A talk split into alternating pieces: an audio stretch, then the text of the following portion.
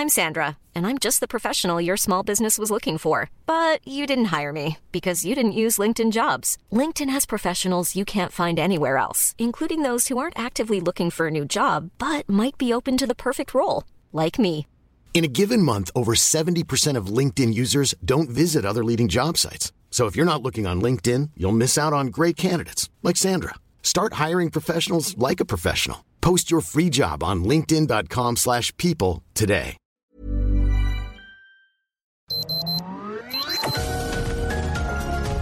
Heraldo Media Group presenta Sergio Sarmiento y Lupita Juárez. Información veraz y oportuna con un toque personal y humano. Por El Heraldo Radio, donde la H suena y ahora también se escucha.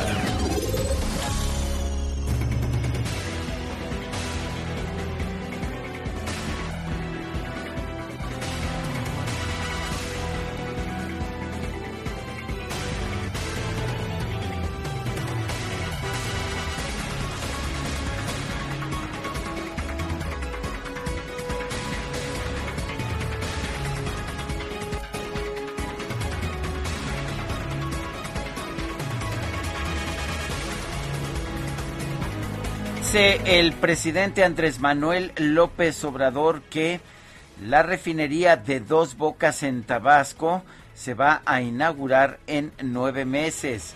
Estuvo por allá en Tabasco este fin de semana y dijo, estamos supervisando, son pocos los trabajadores, era domingo, pero aquí a partir de mañana y durante todo este tiempo son cerca de 30 mil trabajadores que están construyendo, trabajadores de México que están haciendo esta gran obra para procesar 340 mil barriles diarios de petróleo crudo que antes se exportaba, ahora va a procesarse en México, es lo que dice el presidente de la República. Estuvo acompañado por el gobernador de Tabasco, Carlos Merino, la secretaria de Energía Rocío el director general de Pemex, Octavio Romero Oropesa, y el secretario de Marina, José Rafael Ojeda Durán. El presidente mostró un video de cuatro minutos publicado en sus redes sociales, parte de la nueva que muestra parte de la nueva refinería como los tanques de almacenamiento. Seremos autosuficientes, ya no vamos a comprar gasolina y diésel en el extranjero. Se producirá todo en México y así podremos garantizar que no aumenten los precios de los combustibles, que no haya gasolinazos, es lo que dijo el presidente de la República. Son las 7 de la mañana, 7 de la mañana con dos minutos. Hoy es lunes, lunes 27 de septiembre de 2021. Yo soy Sergio Sarmiento. Quiero darle a usted la más cordial bienvenida a El Heraldo Radio. Lo invito a permanecer con nosotros. Aquí estará bien informado, por supuesto. También podrá pasar un rato agradable ya que siempre hacemos un esfuerzo por darle a usted el lado amable de la noticia, siempre y cuando la noticia lo permita. Guadalupe Juárez muy buenos días. Ahora sí, los dos reunidos en esta santa cabina.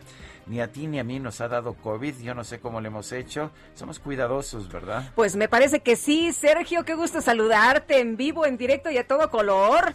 ¿Cómo estás? ¿Cómo te va? Hace mucho, hace mucho que no te veía. Sí, yo pensé que iba a requerir una fotografía tuya, entonces estuve estuve revisando todas tus fotografías en internet. Mucho gusto, hace mucho que no nos... Sergio Sarmiento, es un placer, señorita. Mucho gusto. Oye, qué, qué bien que ya estemos aquí los dos. Afortunadamente eh, no nos hemos contagiado. Eh, sé de mucha gente que pues eh, ha señalado que ha sido muy cuidadosa y sin embargo, pues sí se ha contagiado. Em, seguimos con la sana distancia, seguimos con las medidas que pues podemos tomar con el cubrebocas. Yo el cubrebocas es lo más importante para mí, la verdad, y la sana distancia. No me he reunido en fiestas con amigos.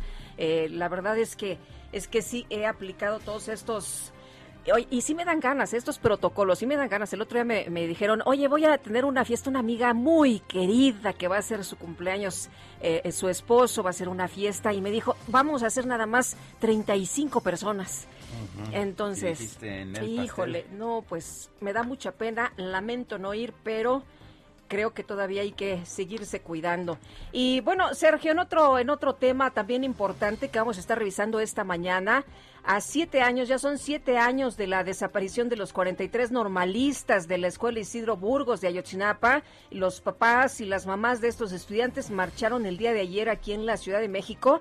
¿Y qué están exigiendo? Pues lo que han exigido desde el primer momento y que todos los gobiernos y todos los gobernantes han eh, pues eh, hecho el compromiso de que va a ocurrir justicia, pero esta no ha llegado. Va un gobierno, sale el gobierno, llega otro, les prometen lo mismo, pero pues esto, esto no, no ha ocurrido. Previo al inicio de la marcha, se llevó a cabo una misa ahí en el Ángel.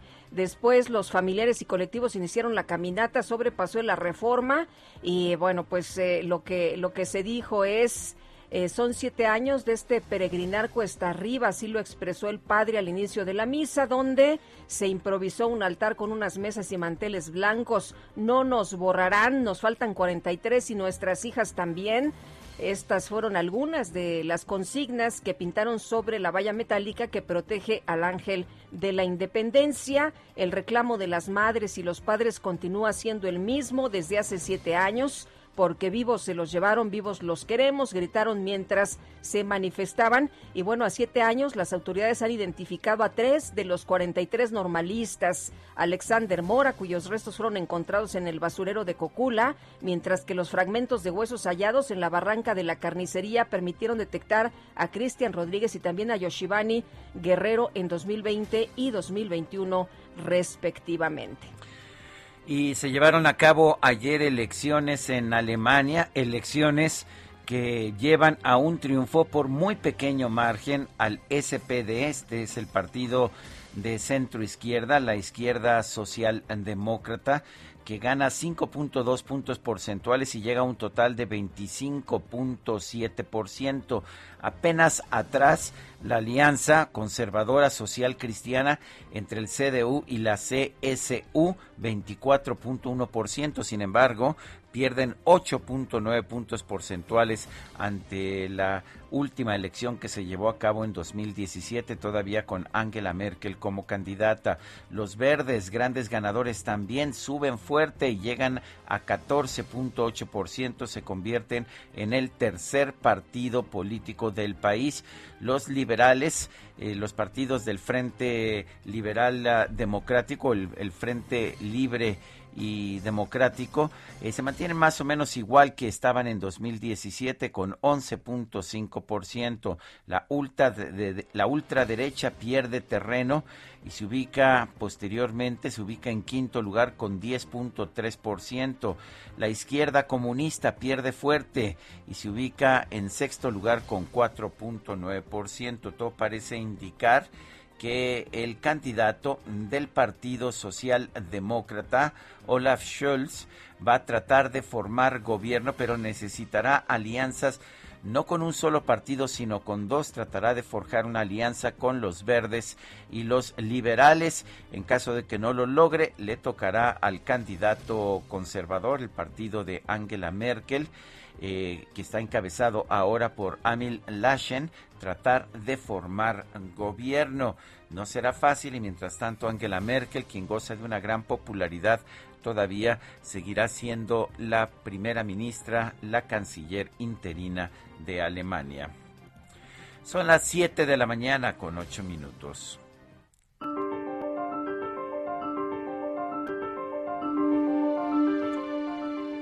Quien me insulta siempre no me ofende jamás. Víctor Hugo.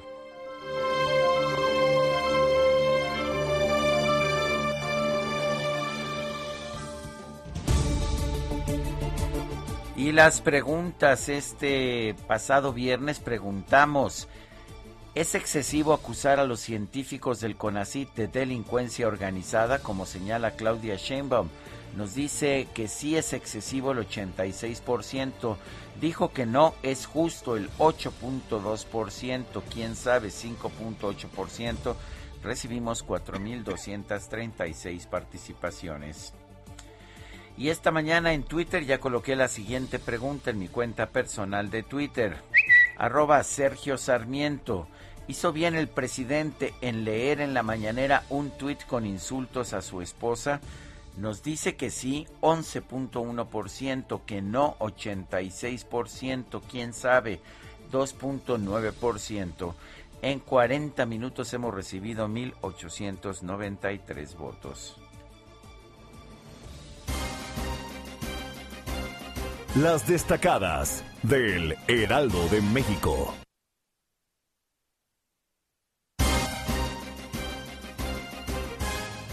Hombre, se le está acabando la música. Oye, sí, se le está acabando la música al DJ Kike. ¿Qué cantamos nosotros, Sergio? ¿Le cantamos nosotros o, o, dejamos que quien sí sabe cante? A ver, a ver, Itzel, ¿sabes cantar? ¿Sabes cantar?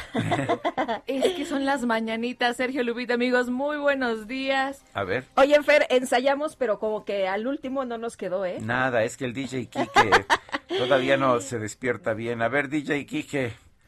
No, quedó. Uy, no, no, no, no, una lanita más y, ya nos pone bien la música. Ay, por fin. No que iba a ser con este, con Pink Floyd o no sé con quién. Pero no salió. No pagamos a tiempo, no llegaron. Ya ven por no ensayar bien, muchachos. Bueno, feliz cumpleaños, Fernanda. muchas felicidades. Nuestra... Y te salvaste de que te cantáramos nosotros, mi querida Ya está, uh, 5, 4, 3, 2. La salvó, la salvó Quique, como siempre. Y... Tu, apellido, Fernanda, tu apellido. García. García, García. Fernanda García, nuestra pues productor, asistente de producción. Aquí, aquí se hace de todo, ¿verdad? No sé ni cuáles son los cargos, pero todo el mundo hace de todo. Aquí todos sabemos hacer de todo. Lavamos, planchamos. ¿Qué, ventaja. Tenemos las camas, así que Equipo es un equipo, sí, cómo no, eso es lo más importante. Itzel González, ¿cómo te va? Muy buenos días. Muy buenos días, qué felicidad tenerlos juntos en cabina. Por fin, después de tanto tiempo, verlos a los dos juntos, pues sí, sí causa mucha emoción. Ya estoy viendo en el WhatsApp también muchos mensajes que están muy contentos porque ya estamos todos aquí en cabina con la sana distancia, con mucha precaución, pero por lo menos regresando poco a poco a la normalidad, nuestra nueva ya, normalidad. Ya casi nos veíamos ahora sí que en los villancicos, ¿eh? Yo creo que ya nada más para la, posada y virtual, pero creo que este, al parecer este año sí se va a hacer con cubrebocas y todo. Pues el viernes es octubre, ¿no? Ya se nos viene... Halloween, se nos viene el pan de muertos, se nos vienen las posadas, se nos viene uh. Navidad, Año Nuevo. Y tan tan y los tamales y no, se nos las festividades, lo que no, la producción nos gusta. Sergio Lupita, amigos, antes de que llegue la tabla, comenzamos con las destacadas del Heraldo de México. En primera plana, cambio climático, huracanes, los más dañinos desde el 2000. Los fenómenos meteorológicos cada vez son más intensos, frecuentes, lentos y dejan mayor cantidad de lluvia. Ya por la zona de Coajimalpa llovió de manera muy intensa. Eh, tengo entendido que acá en el sur también llovió muy fuerte, pero qué barbaridad. Xochimilco, calles inundadas. Inundados, sí. El reporte más adelante. País, a siete años de Iguala exigen seguir buscando a los 43 normalistas. Alrededor de 3.000 personas marcharon para conmemorar la tragedia. Ciudad de México Previsión inaugura centro de investigación. El lugar fomentará el estudio sobre el envejecimiento, señaló Claudia Sheinbaum. Estados, alerta escolar, se infectan más de 2.000 en escuelas del Estado de México. El virus no perdonó a estudiantes y docentes en este regreso a clases. Orbe, Noruega, disturbios en reapertura. La gente regresó a bares y restaurantes, pero con muchos pleitos. Meta Liga MX sorprenden a los Diablos. El Toluca deja ir la cima al caer en casa con el Atlético de San Luis y el América sigue líder. Uy. Malas noticias. Qué dolor. Y finalmente, en mercados, por mercados internacionales, gas LP con alza en costo. Esta semana supera el tope de precios que impuso la CRE en julio. Lupita, Sergio, amigos, hasta aquí las destacadas no, no, no huyas, no, huyas, dice el chef Darío, el chef Darío Tapia. Ya escuché la indirecta del pan de muerto de Itzel.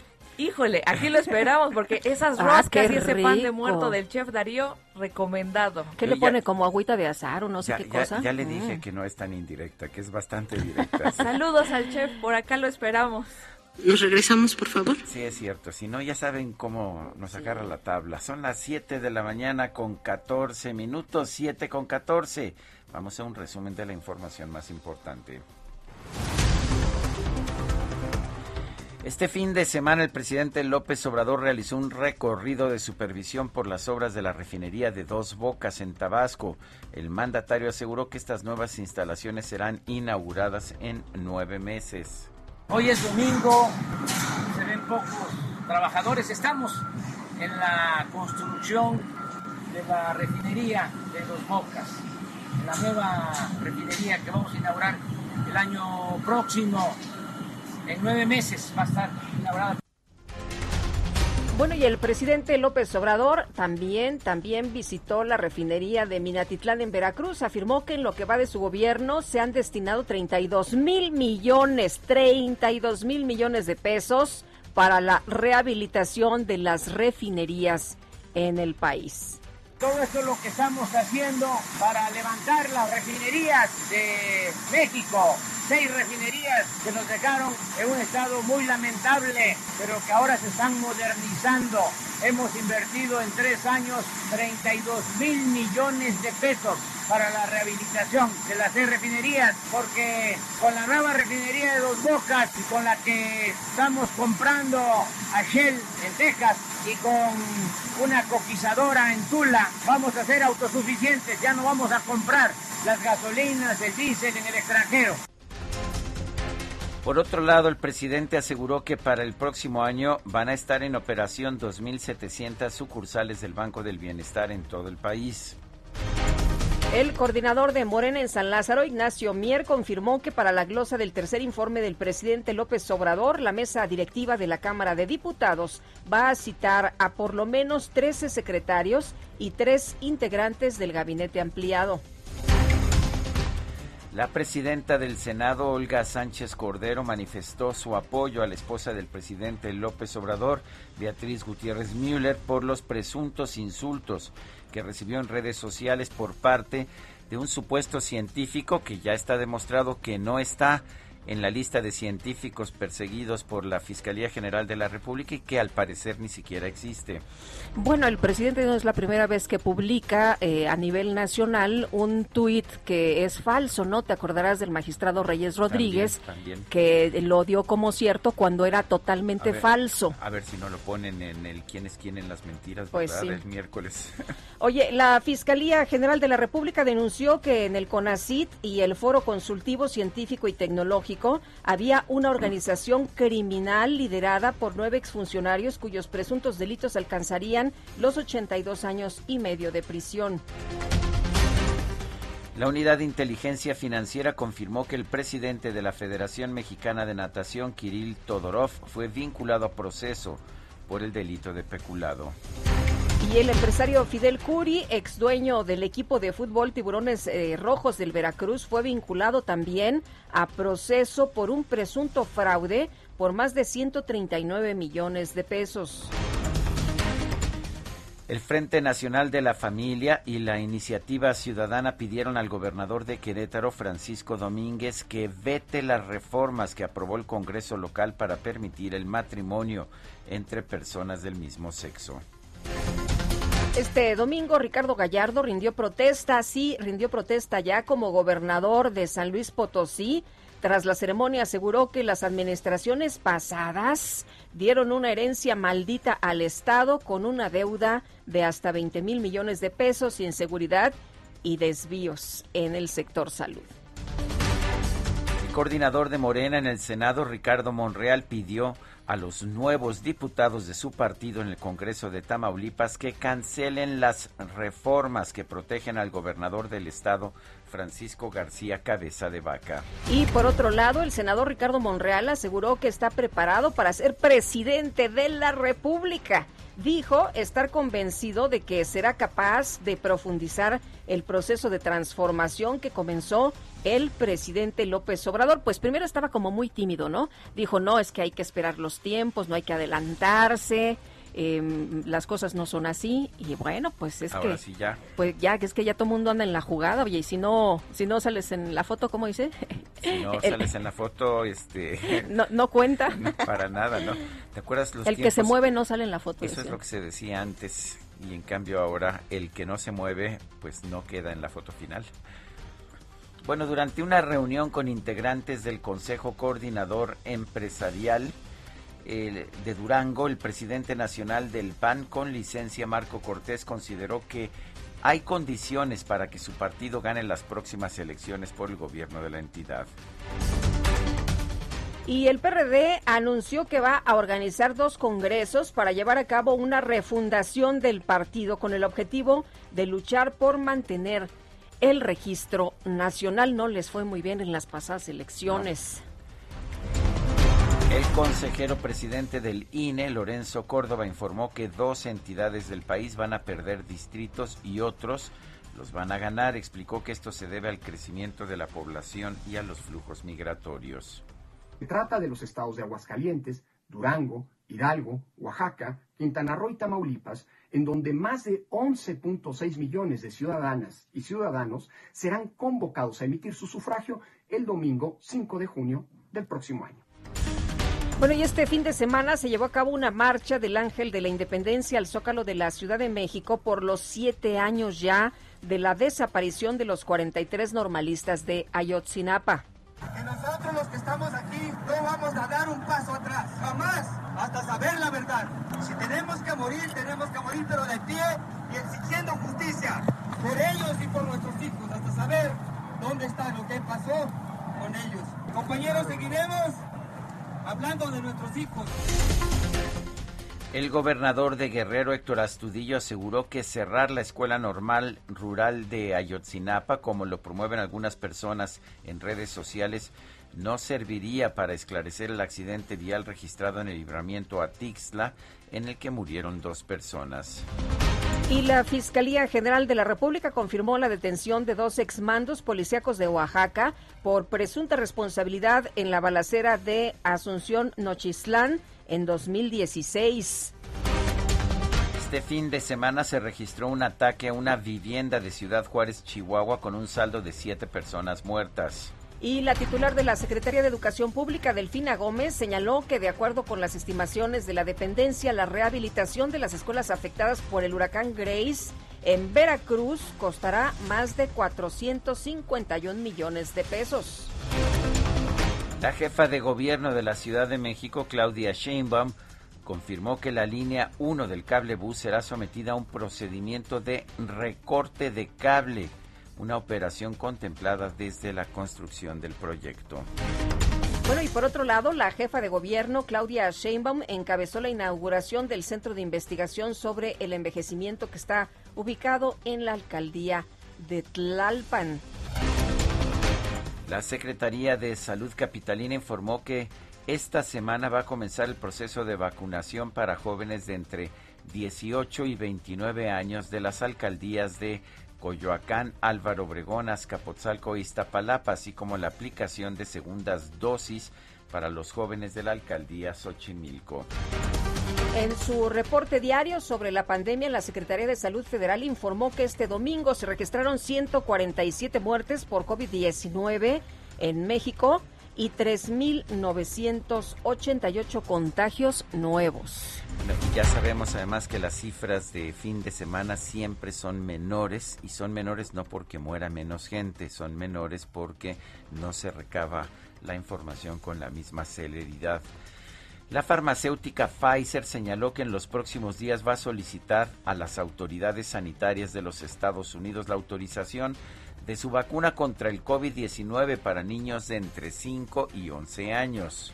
El secretario de Seguridad Nacional de los Estados Unidos, Alejandro Mayorkas, señaló que en las últimas semanas alrededor de 30 mil migrantes haitianos ingresaron a su país por la frontera en Texas, de los cuales 8 mil regresaron a México de manera voluntaria. El escrutinio oficial preliminar de las secciones, elecciones federales en Alemania señala que el Partido Socialdemócrata de Olaf Scholz, un partido de centro izquierda, habría obtenido el 25.7% de los votos frente al 24.1% de la Unión Demócrata Cristiana, la UCD, encabezada por, ah, pues por, por eh, eh, bueno, encabezada hasta este momento todavía eh, por el gobierno de Angela Merkel. Son las 7 de la mañana con 24 minutos. Vamos a escuchar brevemente un poco de música.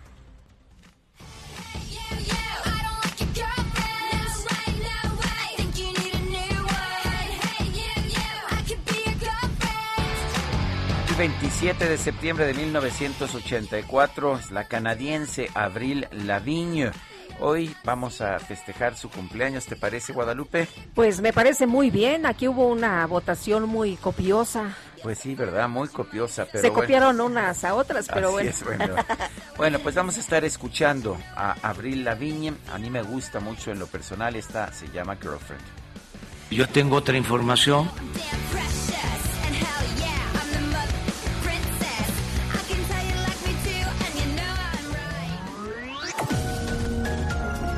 Sergio Sarmiento y Lupita Juárez quieren conocer tu opinión, tus comentarios o simplemente envía un saludo para ser más cálida esta mañana.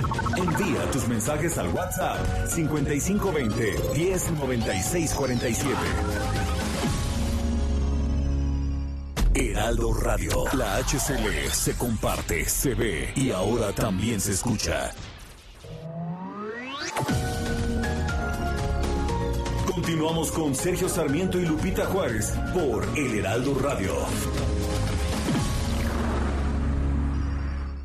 En Soriana siempre te llevas más. Aprovecha 3x2 en Río Gel con 10 sobres. Genoprazol de 20 miligramos con 21 cápsulas a solo 49 pesos. Y Suerox 8 iones de 630 mililitros, 2 por 38 pesos. Soriana, la de todos los mexicanos. A septiembre 27, aplican restricciones. Aplica en Hiper y Super. La Organización Mundial del Turismo conmemora cada 27 de septiembre el Día Mundial del Turismo desde 1970 con el objetivo de fomentar la sensibilización con respecto al valor social, cultural, político y económico que representa esta industria. Alrededor del mundo, el sector turístico es una fuente principal de empleo que sustenta millones de puestos de trabajo e impulsa el progreso económico tanto a nivel local como nacional. Por otra parte, es también un catalizador de igualdad e inclusión. En muchos lugares, el empleo en el turismo ofrece a las mujeres, los jóvenes y aquellos que viven en las comunidades rurales la oportunidad de mantenerse a sí mismos y a sus familias, así como de integrarse más plenamente en la sociedad. Este año, el Día Mundial del Turismo tendrá como tema principal el turismo para un crecimiento inclusivo y será Costa de Marfil el país anfitrión de la celebración. Chill out, what she yelling for? Lay back, it's all been done before. And if you could only let it be, you would see. I like you the way you are when we're driving in your car. And you're talking to me one on one, but you become somebody else, round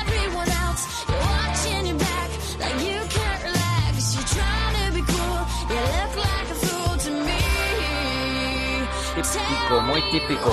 You try to be cool, you look like a fool to me. Te tratas de ver cool, pero más bien te ves como un tonto para mí. Es Abril Laviña. Esta canción se llama Complicated, complicado.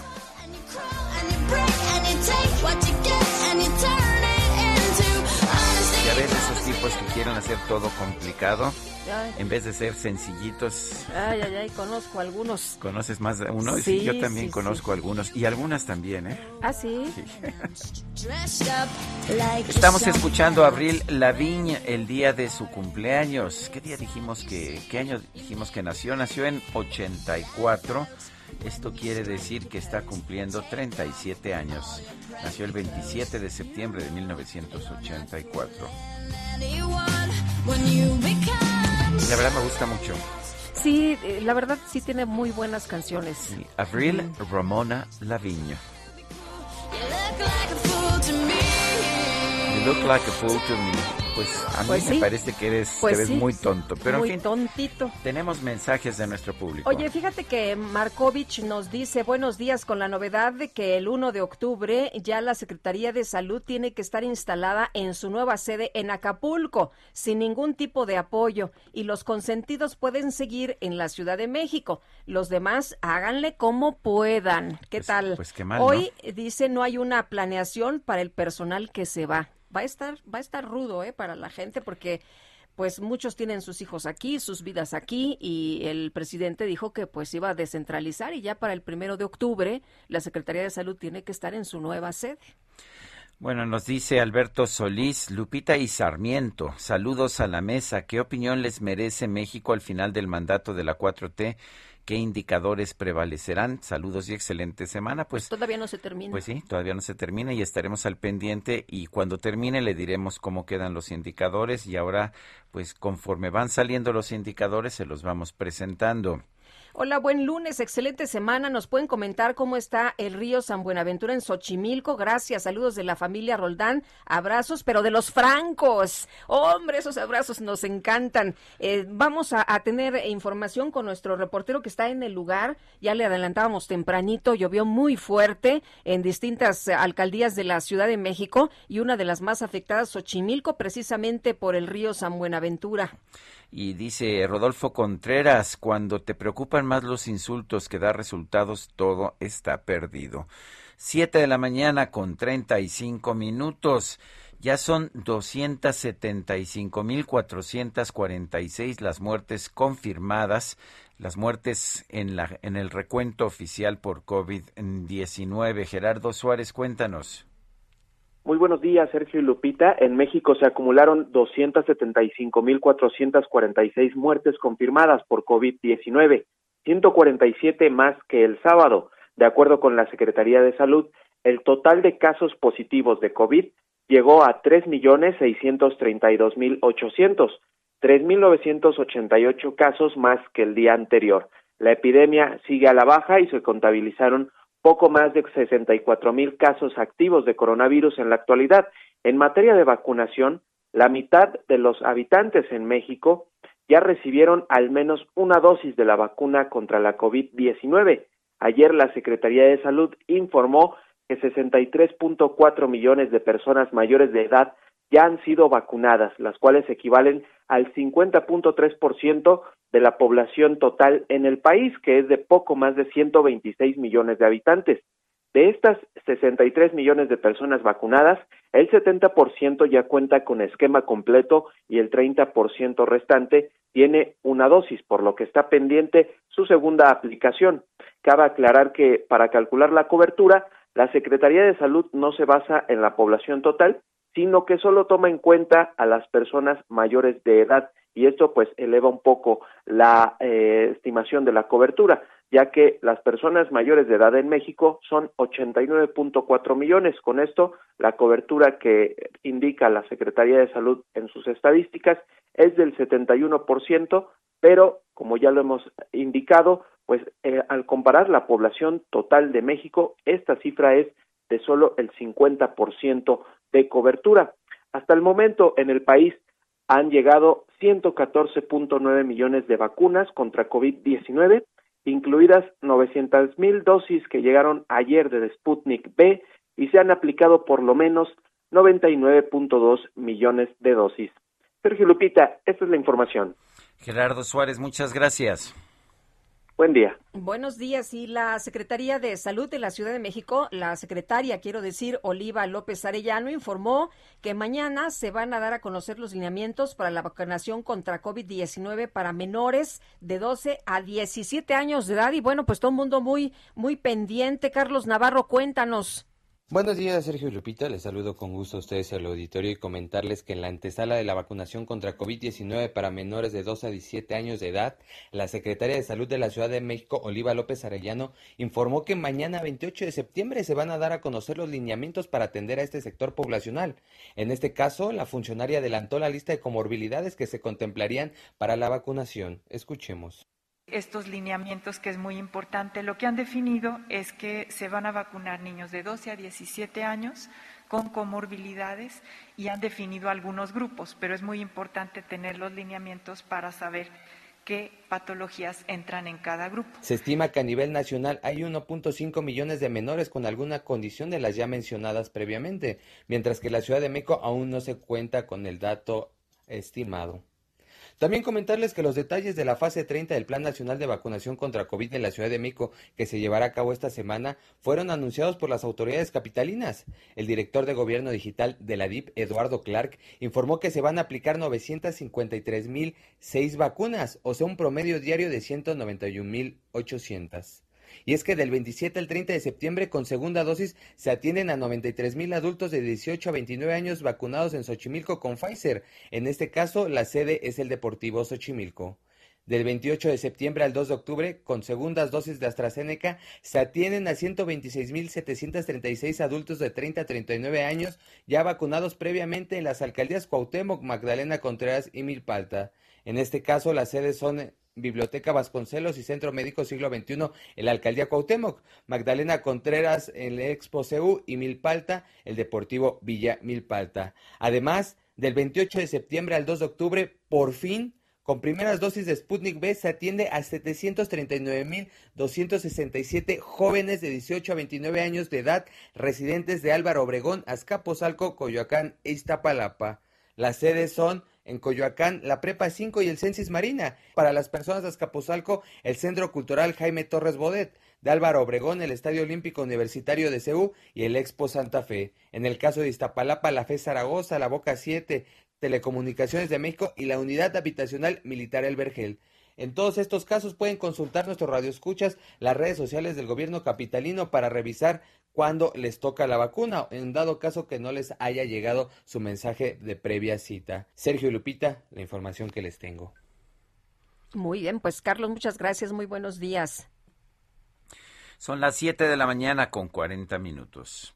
En Soriana darle más a tu familia es muy fácil. Lleva papel higiénico Premier de cuatro rollos a 19.50 o detergente en polvo 123 de 900 gramos a 15.90 y fabuloso de un litro a solo 17.90. Soriana, la de todos los mexicanos. A septiembre 27. Aplica restricciones. Aplica en Hiper y Super.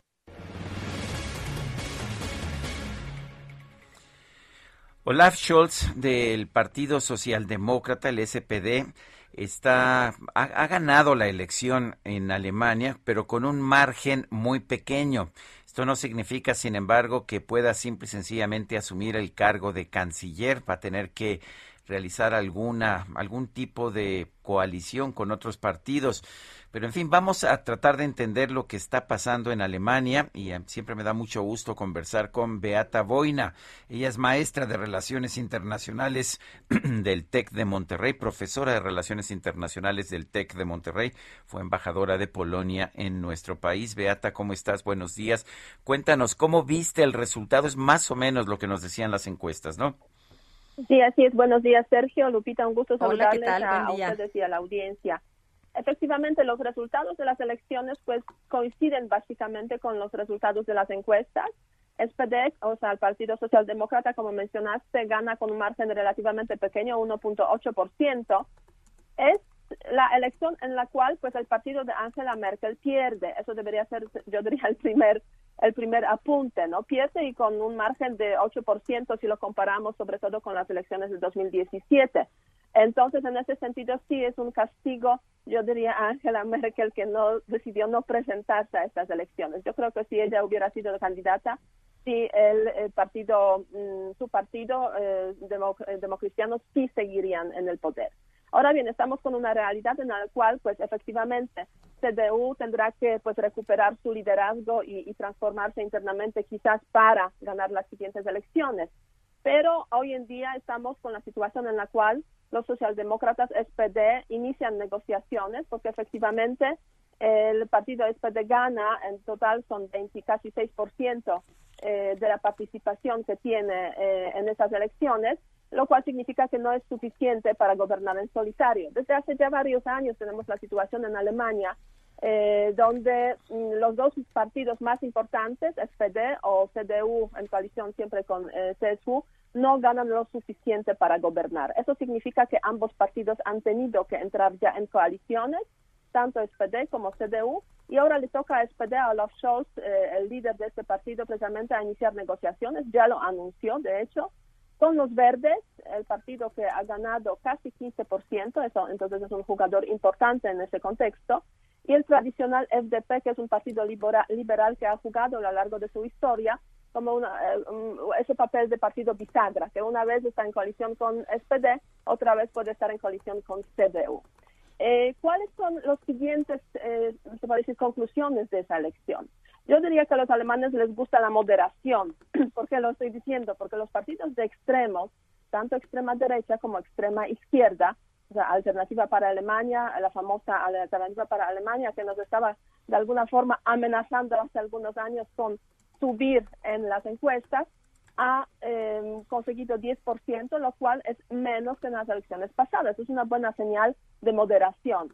Y los el partido Lincoln, de izquierda extrema, a su vez, en las elecciones anteriores tuvo casi 10%, hoy tiene 5%. Entonces la moderación es la que lo que ha ganado en esas elecciones.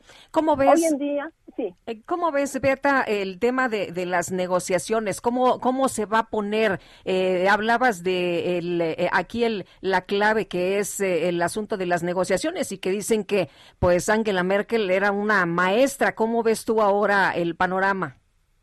Sí, inician las negociaciones que pueden durar semanas, incluso meses, ¿no? Como también lo hemos visto en, el en los gobiernos de Angela Merkel.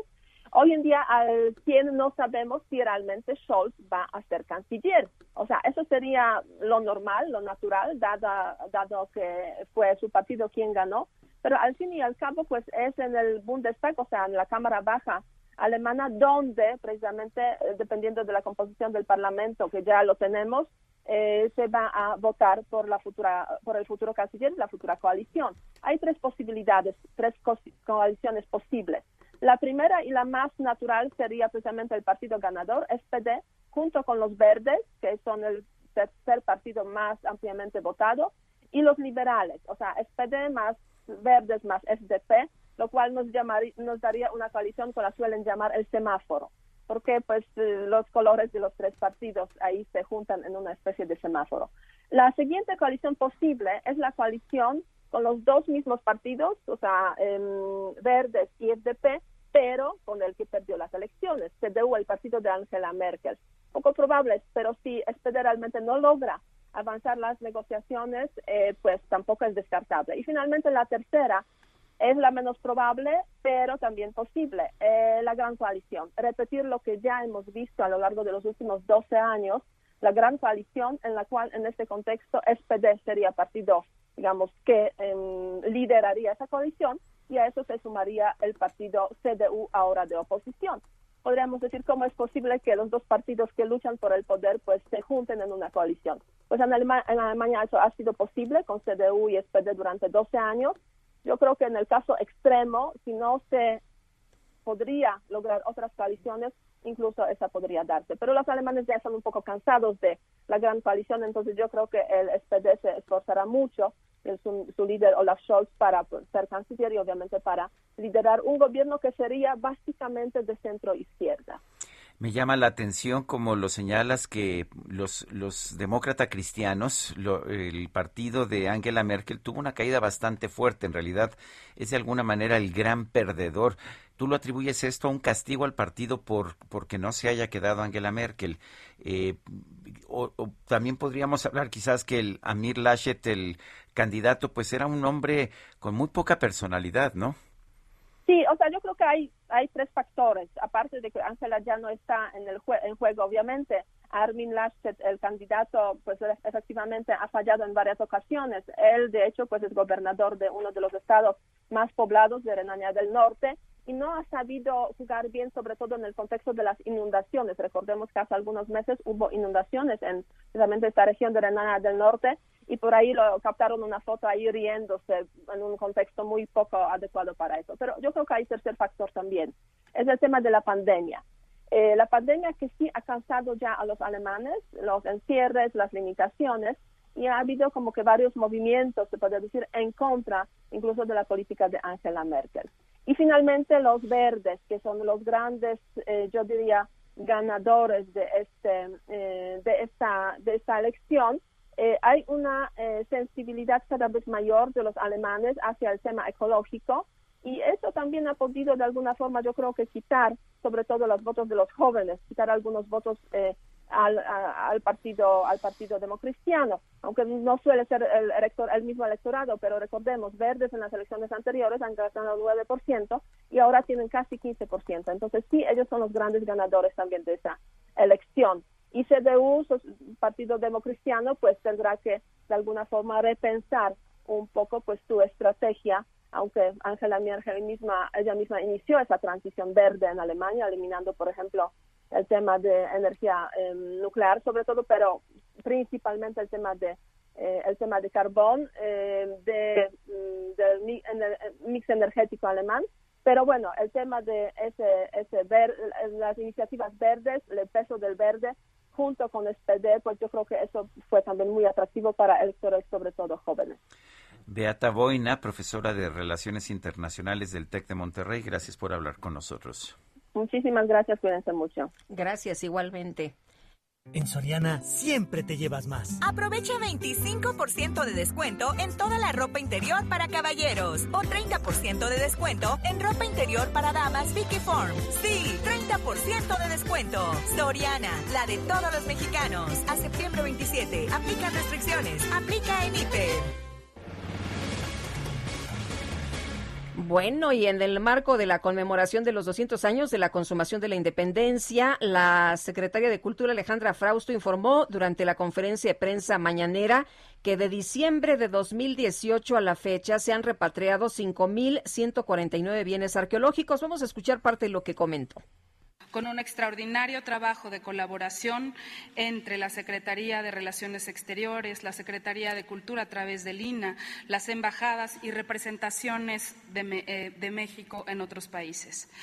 De diciembre de 2018 a la fecha se han repatriado 5.746 bienes, de los cuales 5.000 149 son bienes arqueológicos y 597 históricos.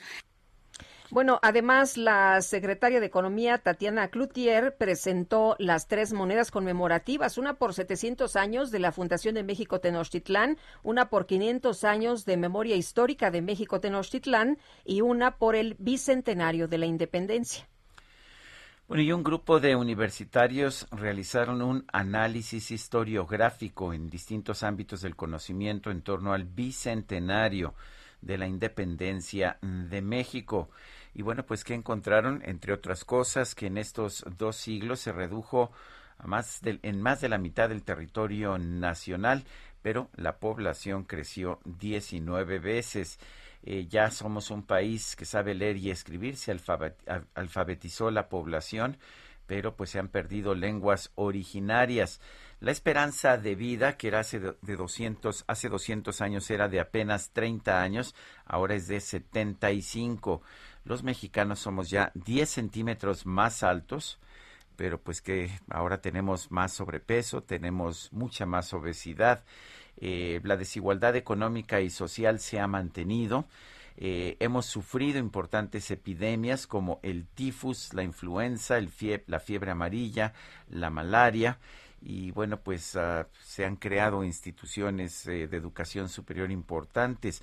La Escuela Nacional Preparatoria se fundó en 1867 la Universidad Nacional se creó en 1910, este, durante el gobierno de Porfirio Díaz. Bueno, pues el país muy distinto en este 2021 de lo que era en 1821 al alcanzar su independencia. Oye, quiero mandar un saludo a todos nuestros amigos que esta mañana nos sintonizan y nos ven a través de Now Media. Qué gusto, qué gusto que nos estén viendo a través de este canal. Oye, y vámonos, vámonos con información de Gerardo Galicia, que anda por allá en el oriente de la Ciudad de México. Gerardo, muy buenos días. Así es, Lupita, Sergio, excelente mañana y tenemos el reporte para nuestros amigos que van a utilizar el anillo periférico justo en los límites de Iztapalapa con Ciudad Nezahualcóyotl. Si van a utilizar esta vía hay que hacerlo con varios minutos de anticipación. Ya tenemos rezagos justo llegando a la zona de rastros. Esto es muy cercano ya a la calzada de Ignacio Zaragoza. De preferencia, si se dirigen a la avenida Pantitlán o bien el perímetro del eje 3 Sur, será mejor opción buscar el eje 5 Oriente Javier Rojo Gómez y se van a ahorrar muchísimos minutos. Por lo pronto, Sergio Lupita, reporte, seguimos muy, muy pendientes. Oye, no me digas que ya está la vialidad a todo lo que da. Sí, sí, sí, tenemos muchísima actividad comercial en esta zona. Es zona de rastros, Miguel Lupita, y de hecho el periférico funciona como estacionamiento. Hay muchísimos vehículos estacionados incluso en pila y se genera reducción a un solo carril. Bueno, muchas gracias, Gerardo. Hasta luego. Bueno, y el INEGI dio a conocer información sobre la balanza comercial de mercancías de México esta mañana. Es información del mes de agosto. Las exportaciones totales subieron 9% y se ubicaron en 40.313 millones de dólares. Las importaciones subieron muchísimo más, 43.3% para ubicarse en 44.215 millones de dólares. Tuvimos un déficit en la balanza comercial de 3.902 millones de dólares. Y le recuerdo nuestro número para que nos mande usted mensajes de WhatsApp. Es el 55 20 10 96 47. Repito, 55 20 10 96 47. Regresamos en un momento más. Lay back, it's all been done before. And if you could only.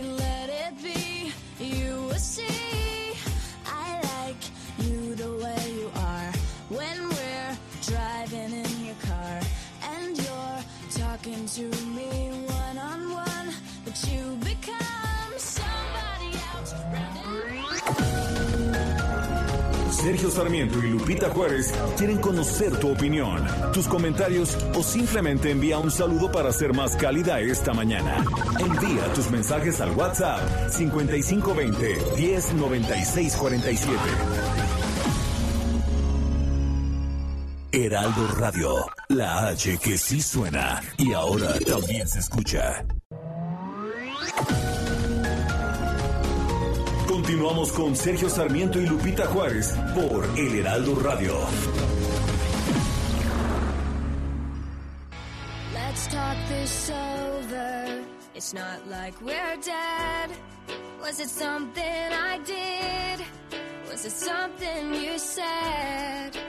Don't leave me hanging in a city so dead. Held up so high on such a breakable thread.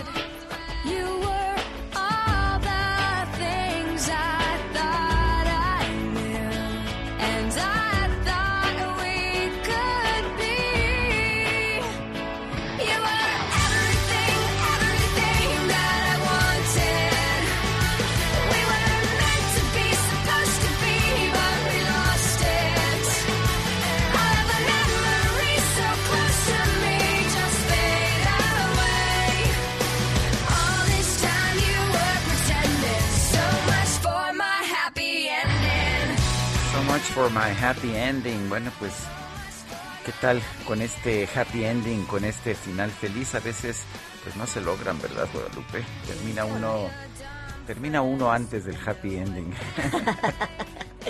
Ay, dolor, ya me Ay, volviste dolor. a dar. ¿Qué pasó? Bueno, ¿Qué Abril pasó? Lavigne, la cantante canadiense que está cumpliendo, ¿cuántos años dije? Cumplía 37, 37, ¿verdad? ajá. Pues está cumpliendo Dice 37 del años. 84, ¿no? Sí, me gusta mucho, me gusta mucho Abril Lavigne y aquí la estamos escuchando.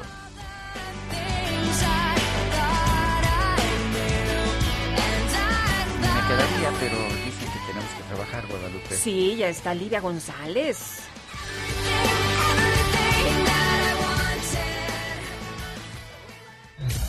El pronóstico.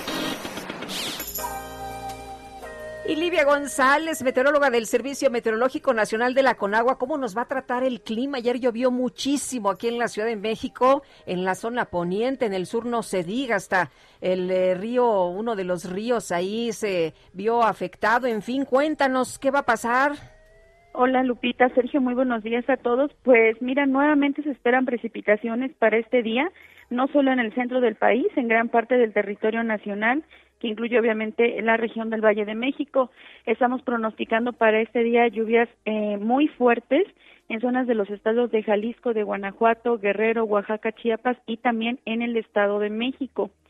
y bueno, lluvias fuertes se están pronosticando justamente para la Ciudad de México, eh, también para zonas de Morelos, Puebla, Querétaro, eh, Michoacán, Colima, Nayarit, Aguascalientes, Zacatecas, Coahuila y Durango. Como sabemos, pues estamos todavía en plena temporada de lluvias, lo que es el mes de septiembre es un mes muy lluvioso. Eh, pues seguimos haciendo énfasis en que tengan atención, eh, estén atentos a las a las precipitaciones que se que pues por ratos son de intensidades muy fuertes y bueno, estas están siendo originadas por dos canales de baja presión, uno está extendido sobre el noroeste, occidente y centro del país, otro más en el sureste mexicano y además está pasando la onda tropical número 33 justamente al sur del estado de Jalisco. Y bueno, eh, tenemos mucha entrada de humedad del Golfo de México, Mar Caribe y del Océano Pacífico al interior del país y eso es lo que estará ocasionando esas precipitaciones durante este día. Para la Ciudad de México hoy estamos pronosticando una temperatura máxima de 23 a 25 grados Celsius y bueno, en general este la semana será pues una semana lluviosa principalmente para el centro del territorio nacional. Bueno, entonces eh, eh, se viene lluvia. Prácticamente mencionabas eh, todo territorio nacional, ¿no? En lugares donde casi no llueve, pues va a llover también y fuerte. Así es, a excepción de la península de Baja California y algunos estados del norte del país y noreste, todo lo que es este occidente, centro, sur, sureste del país estará con precipitaciones de intensidades fuertes a muy fuertes. Bueno, pues tomamos nota. Muchas gracias, Livia. Muy buenos días para servirles. Que tengan buen día. Hasta luego. Bueno, eh, un grupo de ganadores de los premios nacionales de ciencias y artes ha exigido el cese del hostigamiento y persecución en contra de los 31 académicos, exfuncionarios del CONACIT, eh, que, están siendo, pues, recibiendo acusaciones por parte de la Fiscalía General de la República. La Fiscalía dice, pues, que son eh, culpables de, del delito de operaciones con recursos de procedencia ilícita y de asociación delictuosa, además de peculado. Muchos de quienes firmaron este documento dicen que se trata de una persecución. Vamos a conversar con Diego Valadez, él es investigador del Instituto de Investigaciones Jurídicas de la Universidad Nacional Autónoma de México. Diego Valadez, ¿cómo estás? Siempre es un gusto platicar contigo. Cuéntanos, ¿cuál es tu posición al respecto de estas acusaciones que se han presentado ya en dos ocasiones en contra de este grupo de 31 científicos, pero que nos dice la Fiscalía que va a seguir presentando estas acusaciones? ¿Qué opinas? Verdad, eh, buenos días, Sergio, buenos días, Lupita. Buenos días. Me da gusto estar con ustedes y, gracias por darme la oportunidad de opinar. En efecto, las, acusaciones eh, resultan muy sorprendentes por varias razones, no solo por tratarse de las personas de quienes se trata, que son o bien funcionarios del foro que se han caracterizado por su probidad, o bien académicos de diversas instituciones universitarias del país. Lo que más llama la atención es que se trata de eh, lo que usaron ellos, lo que utilizaron ellos fueron recursos eh, procedentes eh, de una fuente lícita que es el CONACIT, que a su vez lo recibió de otra fuente lícita que es la Secretaría de Hacienda y Crédito Público. En el caso de los fondos que utilizó, que manejó el CONACIT, que le entregó mediante un convenio a una asociación civil que es el Foro Consultivo, todos los recursos fueron auditados por la Auditoría Superior de la Federación. Y la Secretaría, eh, la, Auditoría Superior de la Federación, si hubiera encontrado irregularidades o si estas hubieran sido identificadas y no hubieran sido subsanadas, habría tenido que dar vista a la Secretaría de la Función Pública, al Ministerio Público al SAT y por supuesto a la propia Cámara de Diputados de la que depende la Auditoría Superior de la Federación a través de la Comisión de Vigilancia. Si ninguno de estos órganos actuó, habiéndose enterado de alguna irregularidad no subsanada, estaríamos ante un caso de eh, encubrimiento por parte nada menos que de la Auditoría Superior de la Federación, de la Secretaría de la Función Pública, del SAT y de la Cámara de Diputados.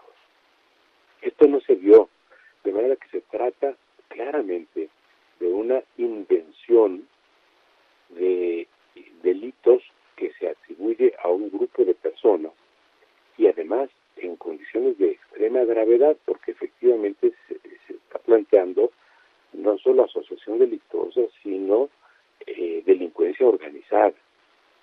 Muy, delitos muy graves, ¿no? Delitos muy graves. En la Constitución, el artículo 19, equipara la delincuencia organizada con la violencia sexual contra menores, el homicidio doloso, el feminicidio, la violación, el secuestro. Y peor aún, hay una ley, que es la Ley Federal contra la Delincuencia Organizada, que solamente alude a 12 hipótesis, que son terrorismo, acopio y tráfico de armas, tráfico de personas, tráfico de órganos, corrupción de menores, trata de personas, secuestro, contrabando, actividades que llevan a cabo los factureros, los llamados guachicoleros, o quienes afectan al ambiente por el tráfico de especies amenazadas, e incluye una duodécima opción o, tipo penal, que es el de defraudación fiscal. Pero si hubiera habido defraudación fiscal, eh, la Auditoría Superior de la Federación tuvo que haberlo registrado y también el SAT. No ocurrió esto. Quiere decir que se trata muy a las claras de una invención de, delitos que se imputan a 31 personas. Esto me tengo de calificarlo, mejor que lo califiquen quienes nos están escuchando. Pero lo que se puede decir es que las acusaciones que se han formulado de manera pública no corresponden a lo que impone la Constitución y la Ley Federal contra la Delincuencia Organizada. Ahora, la, eh, Fiscalía dice que estos señores se coludieron y que, y que utilizaron, que desviaron recursos a una empresa privada, eh, se refieren así a, la asociación ah, civil que era este foro científico consultivo. ¿Qué opinas, Diego? Bueno, no era una empresa, porque una asociación civil no es una eh, organización con fines de lucro, de manera que al calificarla como empresa, que es eh, lo que se ha hecho de manera pública, se están trastocando los términos. Por otra parte, esa asociación civil se constituyó de manera pública, estaba prevista su existencia, y lo está todavía, en, la ley de ciencia y tecnología, se llevaron a cabo los convenios entre el CONACYT y el foro, que fueron homologados por la función pública, por la Auditoría Superior de la Federación, de manera que son implicaciones claramente forzadas en cuanto a la letra de la ley. Y si hubiera alguna irregularidad administrativa, está bien que se averigüe, pero es de carácter administrativo, no penal. Hay que tener en cuenta que con las imputaciones que se hacen, procedería inclusive la extinción de dominio de las propiedades de los académicos. Eh, la verdad, eh, por decirlo menos, esto es extremadamente exagerado y no se debe jugar así con la justicia. los órganos de persecución del delito, la función del Estado de la coacción, del ejercicio de la coacción, debe ser la coacción legítima, no una coacción que tiene visos eh, de capricho y de desmesura. Ahora lo estamos viendo y lo que dice el propio presidente, aunque la señora Álvarez Bulla diga que no sabe de qué le hablan, es que pues se eh, presentó la denuncia contra los científicos eh, precisamente desde el CONACIT, no una denuncia interpuesta por ella. Sí, en esa denuncia habría que ver si se está buscando la tipificación como delincuencia organizada para evitar los eh, eh, las disposiciones en materia de prescripción, porque se está acusando incluso a personas que hace 10 años, casi 10 años, dejaron de formar parte del foro, dejaron de dirigir el foro. Eh, de manera que creo que todos los términos de la ley están siendo eh, severamente distorsionados en perjuicio de personas que, si bien deben responder por el manejo de los recursos públicos que hayan tenido en sus manos, no quiere decir que se les deba a priori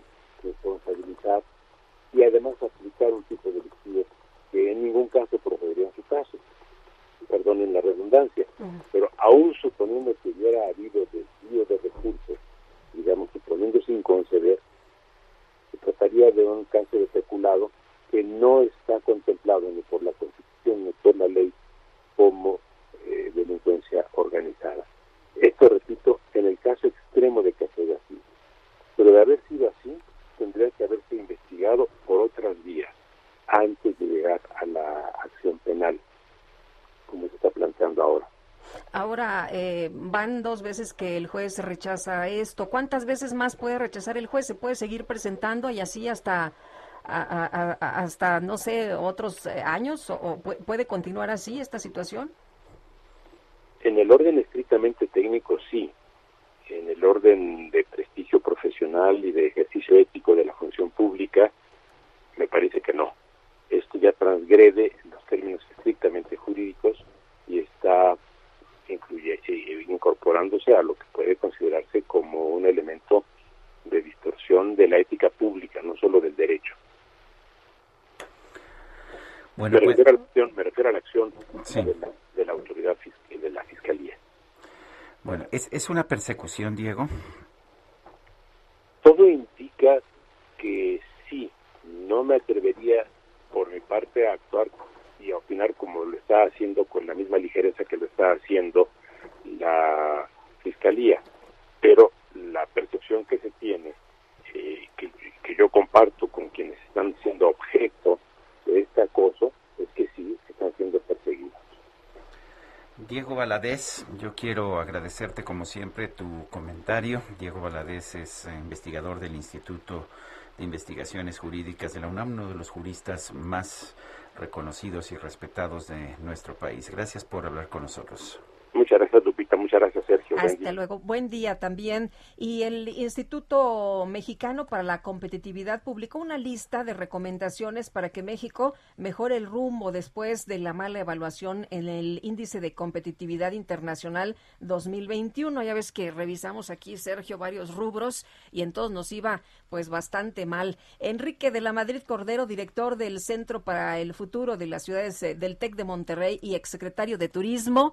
Qué gusto saludarte vía telefónica. El otro día lo vimos por aquí en las instalaciones del Heraldo, pero vía telefónica agradecemos mucho que platiques con nosotros esta mañana. Buenos días. ¿Cómo no, Lupita? Sergio, muy buenos días.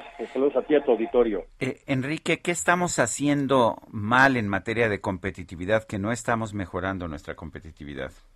Pues casi todo, Sergio, porque pasamos del lugar 31 al 37 de 43 países. Yo está pues evidentemente el tema del Estado de eh, te estamos perdiendo eh, eh, la, comunicación, no sé si te puedes ubicar. en otro lugar, a, ver, a ver si te podemos escuchar mejor, se nos está cortando. estamos tratando, estamos conversando con Enrique de la Madrid, él es director del Centro para el Futuro del, de las Ciudades del TEC de Monterrey y exsecretario de Turismo. Me dicen que ya, ya lo tenemos, no, todavía no. Estamos viendo nosotros nos están diciendo que se escuchaba bien al aire. Yo la verdad lo escuchaba completamente fragmentado, cortado. No sé si haya sido aquí en nuestra cabina nada más. Sí, bueno, lo que él ha dicho es que, eh, de acuerdo con el IMCO, México es poco competitivo en temas muy importantes como son la confianza en la policía, la protección de los derechos humanos, el cumplimiento de la ley, el sistema de salud y las telecomunicaciones. Y bueno, lo que él eh, dice es que pues hay que corregir urgentemente el rumbo, consolidar a las clases medias, eliminar la pobreza extrema y también el hambre en el país, eh, parte de las propuestas. Bueno, pero ya tenemos a Enrique de la Madrid nuevamente en la línea telefónica. Dices que pues que virtualmente hay que modificar todo, ¿no? Pues es que mira, por ejemplo, de los temas más obvios, la parte jurídica, lo que están comentando, pues hay falta de, credibilidad del Estado de Derecho. Y en ese tema, por ejemplo, ellos plantean, el tema de tratar de meter No, te estamos perdiendo otra vez, este...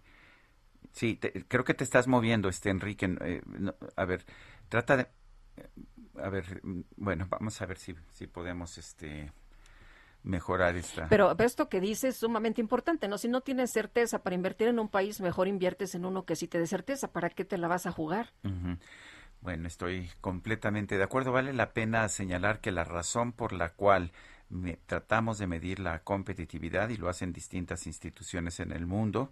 En México lo hace el INCO, pero también lo hace el Foro Económico Mundial. En fin, hay muchos intentos por tratar de mejorar la competitividad. La razón es que aquellos países que tienen mayor competitividad, pues le van a dar un mejor nivel de vida a sus ciudadanos. Vamos con otros temas mientras vemos si podemos eh, recuperar esa llamada. El Papa Francisco mandó un mensaje al pueblo de México por los 200 años de independencia. Celebrar la independencia es afirmar la libertad y la libertad es un don y una conquista permanente. Por eso me uno a la alegría de esta celebración y al mismo tiempo deseo que este aniversario tan especial sea una ocasión propicia para fortalecer las raíces y reafirmar los valores que los constituyen como nación. En la mañanera eh, apareció una pues una explicación, una presentación de del Papa Francisco a través de una carta que leyó Rogelio Cabrera López, arzobispo de Monterrey, presidente de la, la Conferencia del Episcopado Mexicano que eh, señaló que para fortalecer las raíces es preciso hacer una relectura del pasado teniendo en cuenta las luces y sobras de la historia. Esto requiere, dijo el Papa Francisco, un proceso de purificación de la memoria, es decir, reconocer los errores cometidos que han sido muy dolorosos. En distintas ocasiones, dijo el Papa, tanto mis antecesores como yo hemos pedido perdón por los pecados personales y sociales, por todas las acciones y omisiones que no contribuyeron a la evangelización.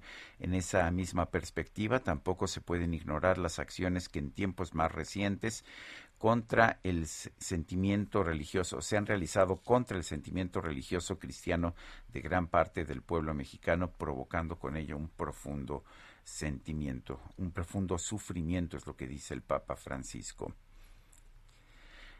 Bueno, son las 8 de la mañana con 20 minutos.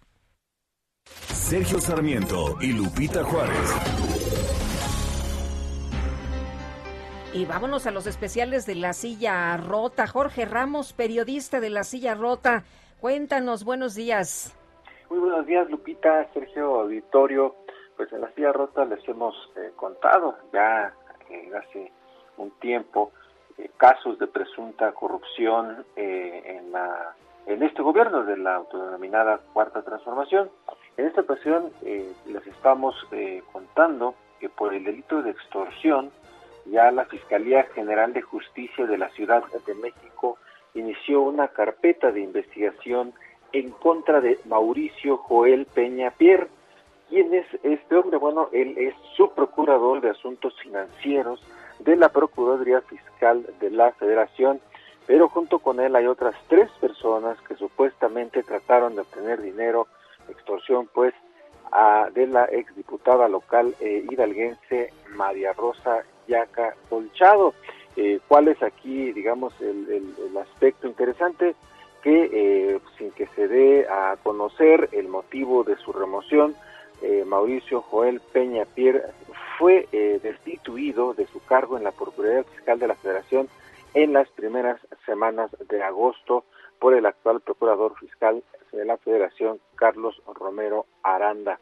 Así que bueno, los invitamos a leer la historia completa en La Silla Rota. Está, está interesante este caso, ¿no? Al parecer estaban pidiendo 28 millones y la empresaria había dado 2 millones de adelanto. En fin, está pues grave, grave lo que, lo que ocurrió o lo que ocurría ahí en esa instancia.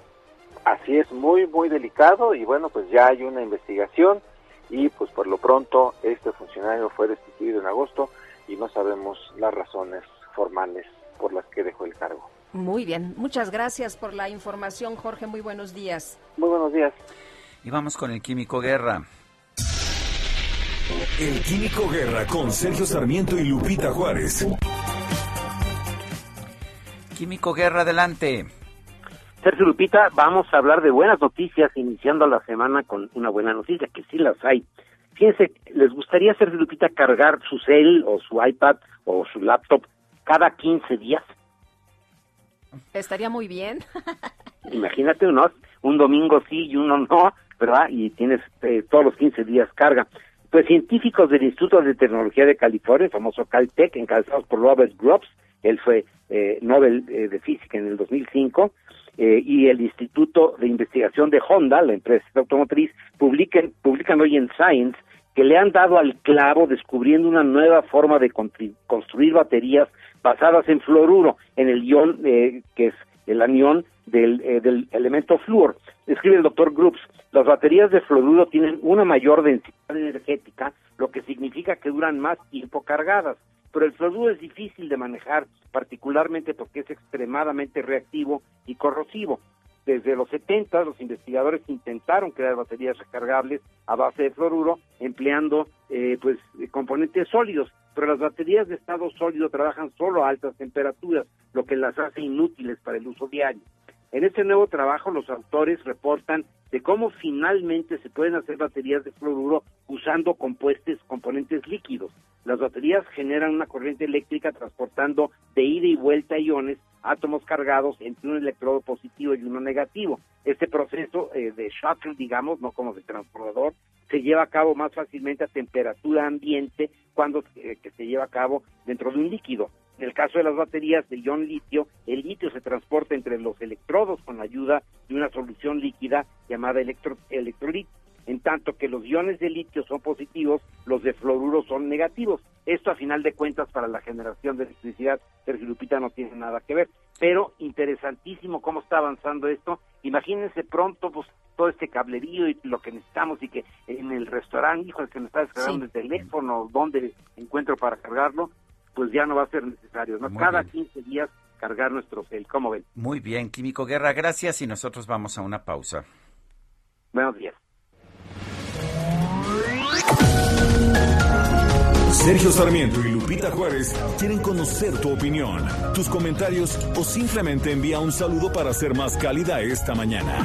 Envía tus mensajes al WhatsApp 5520 109647. Radio. La HCL se comparte, se ve y ahora también se escucha.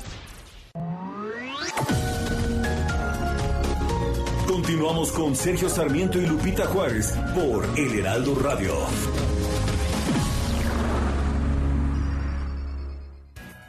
Jaque Mate con Sergio Sarmiento.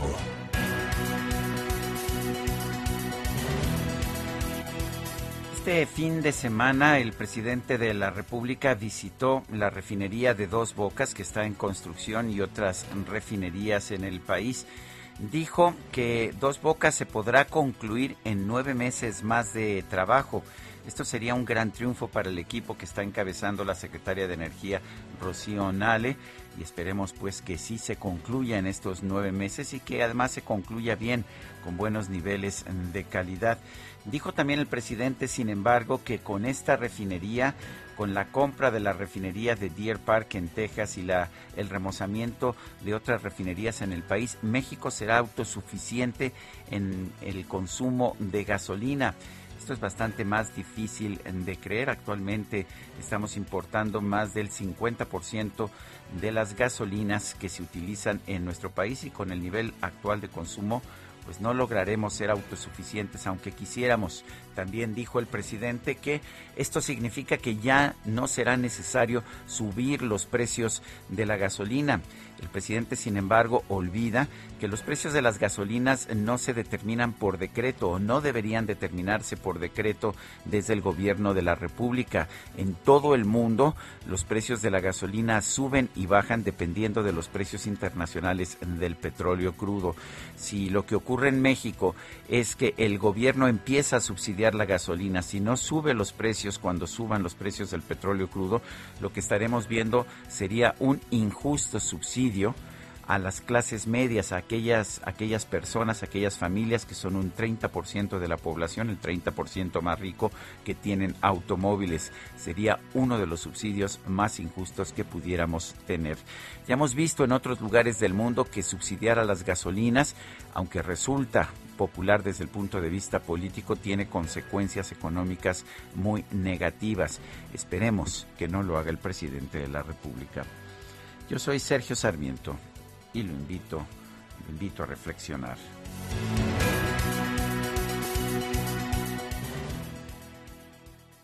En Soriana sabemos lo que te gusta. En papillas y jugos Gerber etapa 2, lleva 3 por 30 pesos. O en todos los pantalones de mezclilla, compra uno y lleva el segundo al 50% de descuento. Soriana, la de todos los mexicanos. A septiembre 27, aplican restricciones. Aplica en IPE.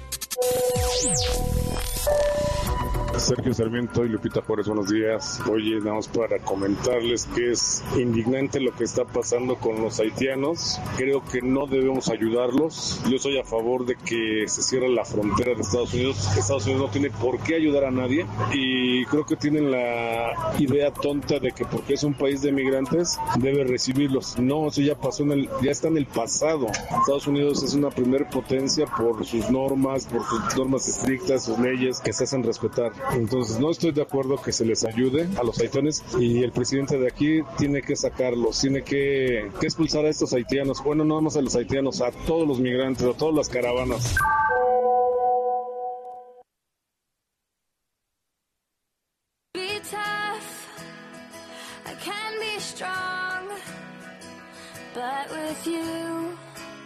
It's not like that at all. There's a girl that gives a shit behind this wall. You just walk through it. And I remember all those crazy things you said. You left them running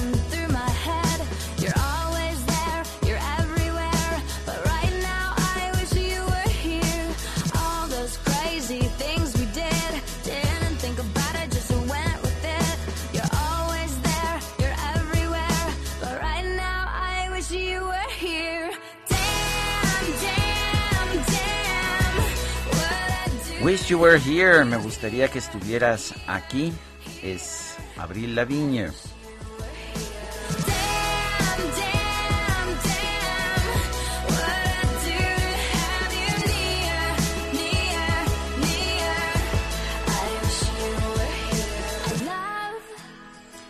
Las 8 con 35 minutos. Y continuamos con la información. Expo Antad y Alimentaria México 2021. Pues, ¿qué crees? Retoma su actividad presencial para apoyar la reactivación económica del país. Sabíamos antes de esta pandemia, pues estas eh, reuniones tan importantes que se llevaban a cabo, después se tuvieron que adaptar y ahora ¿Cómo le van a hacer Vicente Yáñez, presidente ejecutivo de la ANTAD? Qué gusto saludarte esta mañana. Muy buenos días. Mucho gusto saludarte, Lupita y Sergio, a toda su audiencia del Heraldo Radio. Efectivamente, en Antad, pues, nuestro compromiso siempre ha sido impulsar a nuestro sector y a toda la cadena productiva, y por ello este año y Alimentaria México 2021 retoma sus actividades de forma presencial del 18 al 20 de octubre en Expo Guadalajara, y bueno, así los sectores detallista, hotelero y restaurantero, pues contribuirán a reactivar la economía del país. Vamos a implementar, por supuesto, con toda responsabilidad, las medidas de seguridad sanitaria para que las 600 empresas nacionales e internacionales muestren sus productos y servicios en los más de 55 mil metros cuadrados de piso de, ex de exhibición. Y bueno, estimamos 17 mil visitantes que acudan durante estos tres días del evento, respetando el aforo permitido, por supuesto, que la autoridad de Jalisco ha establecido. Bueno, entonces ya ya habrá reuniones de la de la ANTAD presenciales, ese es el punto. ¿Cómo cómo estás viendo el interés de la gente en participar? ¿Por qué es importante que sean presenciales? Eh, mira, Sergio, pues este este este cambio de, de paradigma que nos hizo hacer el, el la, la, pandemia, bueno, pues hicimos reuniones virtuales, hemos hecho reuniones de negocios, pues ahora ahora por esas herramientas de comunicación, eh, de telecomunicación, pero pero nuestros proveedores nos han pedido, sobre todo las empresas de menor tamaño, que, que volvamos a hacer la, la, la, la, expo de forma presencial, cuidando por supuesto la salud y todas las medidas de protección, pero es importante para que la reactivación económica se dé. Por supuesto que vamos a, en ese ambiente seguro, sano, pues buscar estrechar esos lazos comerciales, que se intercambien ideas, mejores prácticas, que se fortalezca por supuesto el vínculo entre proveedores y detallistas, para decir para seguir desarrollándonos juntos también. Eh, eh, el foro el foro este de expantada alimentaria que tú nos has acompañado varios años Sergio pues tú sabes que también lo usamos para para conferencias. Entonces va a haber expertos conferencistas en temas de mercadotecnia tendencia transformación digital sustentabilidad etcétera no y, bueno pues ya estamos agendando eh, en, la página de internet de expantat.com.mx se están agendando los encuentros de negocios y bueno, vamos a facilitar que se den todos estos encuentros. Tenemos una presencia internacional bien importante. Eh, eh, nos visitan de, de 15 países, tenemos pabellones internacionales de 15 países, tenemos pabellones nacionales de los estados de 13 estados y, bueno, pues vamos a vamos a tener eh, como como siempre las áreas de vinos, vamos a tener eh, también vamos a darle importancia en la y México Calidad Suprema, toda la parte de calidad alimentaria de los productos. Y bueno, va a haber una gran oferta, una gran variedad de oferta nacional e internacional en este evento. Muy bien. Oye, ¿y el aforo? ¿El aforo eh, va a ser que reducido o, va a entrar? es, un aforo reducido de acuerdo a lo que a lo que nos piden las autoridades de Jalisco y de Guadalajara. Eh, en años anteriores recibíamos 45 mil visitantes. Este año estamos pensando recibir 17 mil de acuerdo a los a, los foros reducidos que nos este que nos están que nos están sugiriendo las autoridades. Bueno, se están eh, imponiendo las autoridades y nosotros cumpliremos lo que lo, lo, que ellos determinen, ¿no? Muy bien, pues Vicente, muchas gracias como siempre por platicarnos de este evento tan importante y por invitar a, nuestro auditorio. Muchas gracias a ustedes, este eh, Sergio Lupita, y bueno, hay que trabajar por la recuperación económica, hay que cuidar la salud, pero también hay que cuidar la salud económica. Bueno, sin duda, mi querido Vicente Yáñez, gracias. Gracias, hasta luego, gracias. Bueno, y vamos a, ya tenemos nuevamente en la línea telefónica Enrique de la Madrid, director del Centro para el Futuro de las Ciudades del TEC de Monterrey. Él fue secretario de Turismo. Eh, Enrique de la Madrid, estábamos tratando de hablar acerca de la competitividad. Nos decías, pues que hay mucho que resolver para realmente hacer de México un país competitivo. Cuéntanos. Sí, perdón, Sergio, perdón, Lupita. Eh, primero, por recordarle al público, ¿verdad?, que la competitividad, pues es la capacidad de un país de atraer eh, talento, personas, ¿verdad?, bien capacitadas y también inversión. Y nuestros países pues crecen así, solamente si tienen gente preparada, si tienen gente con habilidades, con capacidades para ser empleables, pero si también traemos inversión, es que podemos generar nuevos empleos bien pagados que alcancen. Y sí, decía yo que el INCO ha señalado pues que perdimos siete lugares, estamos ahora en el lugar 37 de 43 países, y ya en el ámbito de las recomendaciones me interesan cuando menos señalar tres. Una es tratar de pasar hacia un sistema de justicia también digital. Esto es, ya existe la capacidad de llevar ciertos procesos judiciales por la vía digital. Nuestros juzgados están sobrepasados. En otros países lo están haciendo. Creo que México debe explorar también la vía digital. Una que a mi juicio es la más relevante es el tema de la electricidad, debe ser Lupita, que esta, esta estrategia de retroceso, de volver prácticamente a fortalecer el monopolio estatal en materia eléctrica, pues es un error porque cada vez en México corremos el riesgo de quedarnos sin energía, que sea más cara, y por lo mismo también nuestras empresas y por lo mismo los trabajadores se vean afectados. Platicaba yo que en estados como Querétaro o en ciudades como Tijuana ya me han platicado que no han podido realizar nuevas inversiones porque no tienen garantizada la electricidad. Y, sobre todo en un país donde tenemos la posibilidad de hacerla renovable.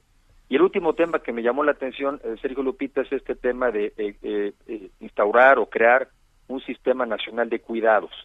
Y esto tiene que ver con que sobre todo el cuidado en la familia, tanto de los menores como de los adultos, recae en la mujer.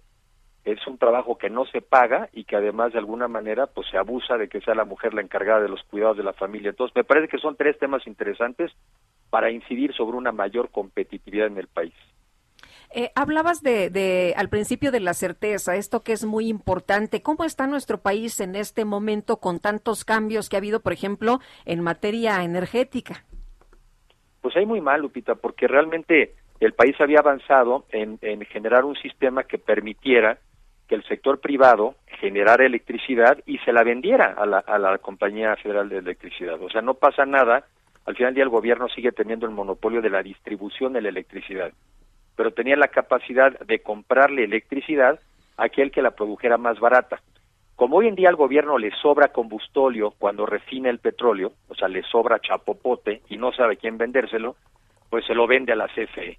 Y la CFE está haciendo electricidad a partir de chapopote, que es muchísimo más caro y sobre todo muy contaminante. Esto es verdaderamente contrario a todas las tendencias internacionales que conscientes de la crisis del cambio climático, pues se quieren mover de las energías fósiles a las energías renovables.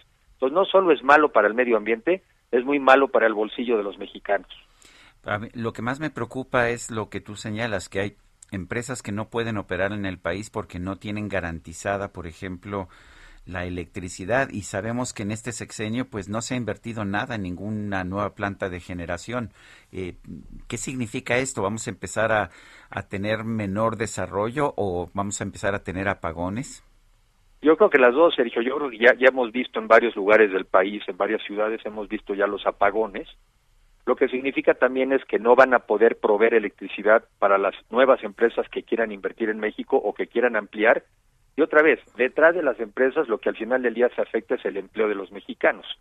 Uno de los costos más altos de muchas de las empresas, más que la mano de obra, es la electricidad. Y si la electricidad sigue subiendo en precio, baja en calidad e incluso en suministro, pues es, ridículo que en México no podamos crecer más porque nos vaya a faltar electricidad. Y, y la otra, son recursos del Estado que ya vimos que cuando se desvían para temas como petróleo o electricidad, pues dejas de invertir en médicos, en enfermeras, cosas que son mucho más vitales y esenciales para la vida humana. Entonces, yo creo que en esa parte vamos muy mal.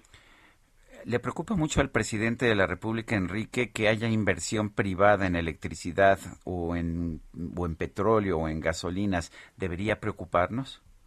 No, no debería de preocuparnos porque al final del día los mexicanos lo que necesitamos es que haya electricidad, no quien la produce y en dado caso quien la produzca de manera más eficiente y barata. Si el Estado fuera el mejor productor de electricidad, pues probablemente algunos no podríamos discutir que lo hiciera. Aún así podríamos argumentar que un peso sería más útil si se gastara en más médicos, en más vacunas, por ejemplo. Solamente el 30% de la población en México lleva dos vacunas. Y ya, ya estamos en septiembre. Entonces, no hay ningún buen argumento para estar desviando dinero a ciertas obras o a ciertos sectores económicos cuando falta lo más importante que es la salud en el país. Ahora, eh, justo en este tema, la salud en el país, tú también haces algunas propuestas de salud universal, pero pues se supone que esto ya lo teníamos, ¿no? Bueno, lo tenemos en el discurso, Lupita, pero no lo tenemos en la realidad. En realidad tenemos un sistema de salud muy fragmentado en México tenemos sobre todo un sistema de salud vinculado al trabajo, ¿no? Si estás en una economía, en una empresa, entonces estás en el IMSS, si estás en el gobierno, estabas en el ISTE, en algunas empresas como Pemex, en fin, y si no estabas en ningún lugar, tenías el seguro popular. Ese seguro popular que había ayudado a que bajara la falta de acceso a la salud de los mexicanos. A partir de su cancelación, 16 millones de mexicanos se quedaron sin acceso a la salud. Y por eso yo señalo, y prosiguiendo las ideas de muchas otras personas, entre otras Santiago Levy, que verdaderamente ya tenemos que ir dando los primeros pasos hacia un verdadero sistema de salud universal, que te dé misma calidad y mismo acceso. Y además, obviamente, nos va a costar más a los mexicanos, lo cual tendríamos que también luego pasar a la conversación de cómo financiarlo. Enrique de la Madrid, gracias por hablar con nosotros. Gracias, Sergio. Gracias, Lupita. Hasta luego, muy buenos días. Son las 8.45. En Soriana sabemos que ahorrar es muy de nosotros. Aprovecha que los moles Doña María de 360 gramos están a solo 15 pesos cada uno. O los frijoles Isadora, pouch de 400 gramos a solo 12.90 cada uno. Soriana, la de todos los mexicanos. A septiembre 30, aplican restricciones. Aplica en Hiper y Super. Bueno, pues este domingo se realizaron protestas en Guerrero y la Ciudad de México para conmemorar el séptimo aniversario de la desaparición de 43 estudiantes de la normal rural Isidro Burgos de Ayotzinapa. Ángela Buitrago es integrante del grupo interdisciplinario de expertos independientes. Está en la línea telefónica con nosotros esta mañana. Gracias por tomar nuestra llamada. Buenos días. Buenos días, gracias a ustedes, Sergio y Lupita, por la invitación. Ángel, han pasado siete años de esta, pues, eh, tragedia para nuestro país, para estos eh, poblados, para los padres y las madres de estos muchachos. ¿Qué, qué tenemos de nuevo? Eh, se dijo en esta administración que iban a cambiar muchas cosas, que íbamos a tener una, pues, situación diferente en el tratamiento de esta información, pero ¿qué ha cambiado? ¿Qué, qué información relevante tenemos para llegar a la justicia? ¿Qué es lo que siguen reclamando los padres? Bueno, creo que hay dos puntos importantes. Primero, eh, haber encontrado, eh, digamos, elementos para ver también cuál era el grado de simulación y de eh, compromiso de los funcionarios anteriores de la PGR que inclusive hicieron actas falsas, de diligencias falsas, realizaron interceptaciones ilegales, realizaron torturas. Creo que eso ya es un avance en términos de justicia en un país que se dice democrático para encontrar realmente que la justicia tiene que operar dentro de la legalidad. Eso es un avance. Lo segundo, se ha avanzado sobre la base de contar con nuevas investigaciones, nuevas personas que están eh, bien involucradas en los hechos o bien como testigos, informando sobre el destino de los normalistas y los hechos que sucedieron. Ese segundo avance ha generado también una posibilidad de verificación lamentable del el hallazgo de dos de los normalistas se había, eh, que se han mencionado por la Fiscalía General, como son eh, eh, Cristian Telumbre y eh, de la Cruz. Pero también se ha profundizado y se ha logrado en la investigación determinar los otros responsables de los hechos sucedidos a los normalistas. Entonces, el tema en particular es que ustedes entenderán que una investigación que fue objeto de tortura, que se cayó la mitad de la prueba por haber sido utilizado un procedimiento ilícito, que además tenía elementos que no concordaban con la realidad, se ha puesto en un nivel por lo menos de eh, legalidad que ya genera un punto muy importante. Y lo segundo es que después de que a ustedes, y ustedes como periodistas lo pueden entender, les mienten, les dicen lo que no es, les construyen un elemento totalmente diferente a lo que existe y logran salir de esa incertidumbre, pues se ha avanzado bastante. No lo que se quisiera en siete años. Y creo que los padres reconocen el avance, hay que entenderlos, ellos quisieran tener a sus hijos, tener información sobre todos los 43, pero poco a poco se está tratando de llegar a esa información. ¿En qué ha cambiado lo que conocemos que aconteció en esa noche del 26 al 27 de septiembre de 2014? Eh, ¿qué, sabíamos antes? Eh, nos dijeron que los muchachos habían sido secuestrados por ah, eh, policías municipales y después entregados a Guerreros Unidos, una organización delictiva que los había ejecutado. ¿Ha cambiado esa visión? ¿Tenemos otra eh, pues otra visión. Nos dijeron también que quizás el ejército los hubiera matado, que los tenían en mazmorras, pero pues parece que no se han encontrado. Eh, mira, no, no, no quiero yo entrar en polémicas con lo que pasó en el pasado, pero sí te voy a contestar categóricamente. No es secuestro, es desaparición. Y es desaparición no solo porque participaron los policías municipales, sino participaron policías estatales, policías ministeriales, participaron Guerreros Unidos y efectivamente todo eso ya se está consolidando en la actualidad. Entonces, cuando tú dices se lo llevaron los Guerreros Unidos, no, es que esto era un aparato organizado de poder, claramente. Había autoridades coludidas con el crimen organizado y esas autoridades coludidas eran de todos los niveles. Ya están judicializadas. Esas autoridades significan que participaron conscientemente en la desaparición de 43 estudiantes de la Normal Isidro Burgos entre 17 y 23 años.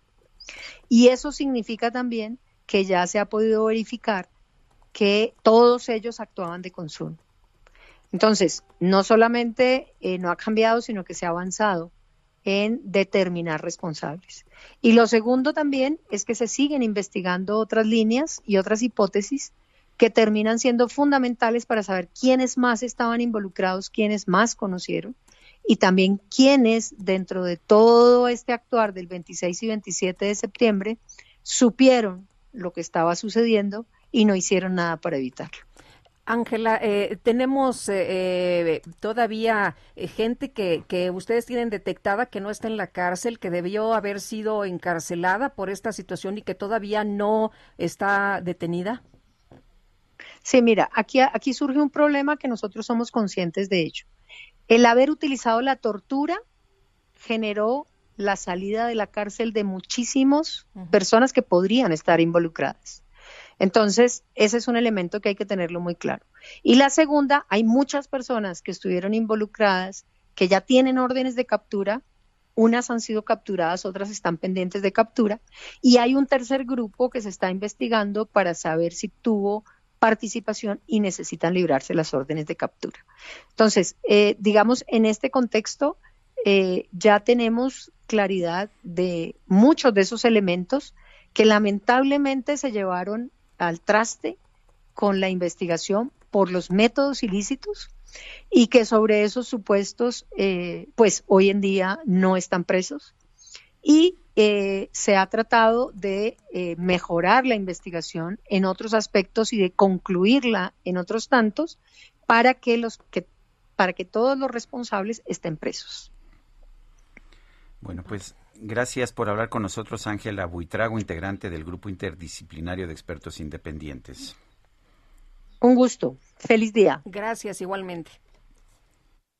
En Soriana siempre te llevas más. Aprovecha 3x2 en Río Gel con 10 sobres. Genoprazol de 20 miligramos con 21 cápsulas a solo 49 pesos. Y Suerox 8 iones de 630 mililitros, 2 por 38 pesos. Soriana, la de todos los mexicanos. A septiembre 27, aplican restricciones. Aplica en Hiper y Super. Bueno, y en otro caso han detenido exmandos de la policía de Oaxaca por el caso Nochistlán. Uno presuntamente ordenó que al operativo del 19 de junio del 2016 acudieran elementos armados y otro habría incurrido en supuestas omisiones. Eh, de acuerdo con la Fiscalía General de la República, se aprendió a Juan Peralta Álvarez y a Carlos Guerrero Romero, exdirectores de la División de Fuerzas Estatales de Oaxaca y del noveno agrupamiento de la Coordinación de Alerta y Reacción Inmediata en la respectivamente, por su presunta responsabilidad en la balacera en el municipio de Asunción de Nochistlán, que derivó en la muerte de seis personas y 28 más, 28 más lesionadas en el 2016. Y por este caso, la Fiscalía ha entrevistado a exfuncionarios federales y locales, eh, el ex titular de la Comisión Nacional de Seguridad, eh, al exgobernador de, de Oaxaca y también al exsecretario de Gobernación. Son las 8.54, regresamos.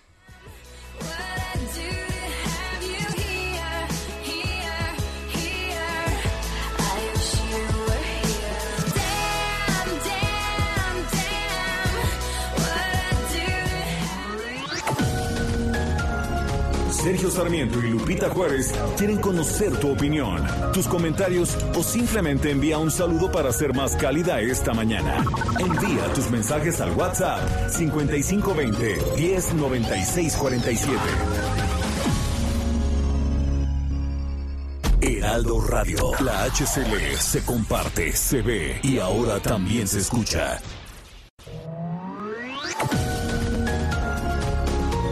Continuamos con Sergio Sarmiento y Lupita Juárez por El Heraldo Radio.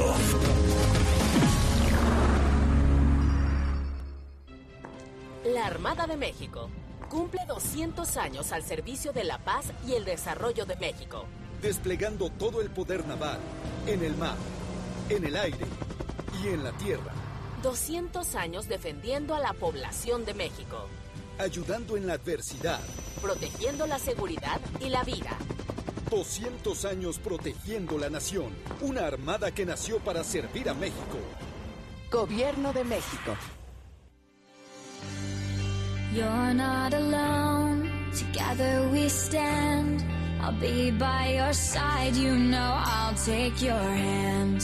When it gets cold and it feels like the end, there's no place to go. You know I won't give in. No, I won't give in. Keep holding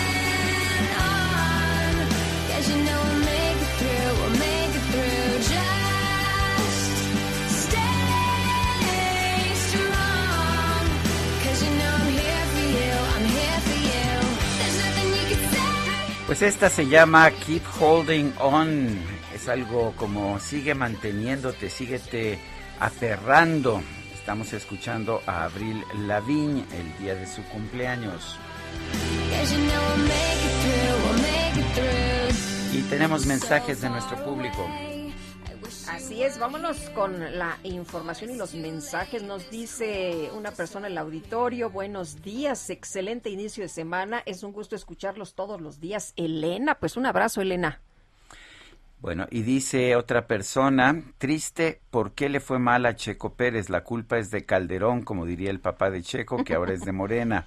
Un fuerte abrazo, Francisco, 1955. Oye, yo pensé que sí la hacía y se metía al podio y resulta que iba en tercero y de repente ya se le fue agarró para la lluvia, atrás, sí. le agarró el agua y ya. No había cambiado de... De fue una, apuesta, algunos cambiaron de llantas, Sí. otros no cambiaron. Hamilton alcanzó a cambiar llantita. Él cambió a tiempo y eso le permitió finalmente Qué llegar. Yo, yo ya estaba lista para, el- ya sabes, el aplauso, el grito y todo lo demás, la porra, pero no.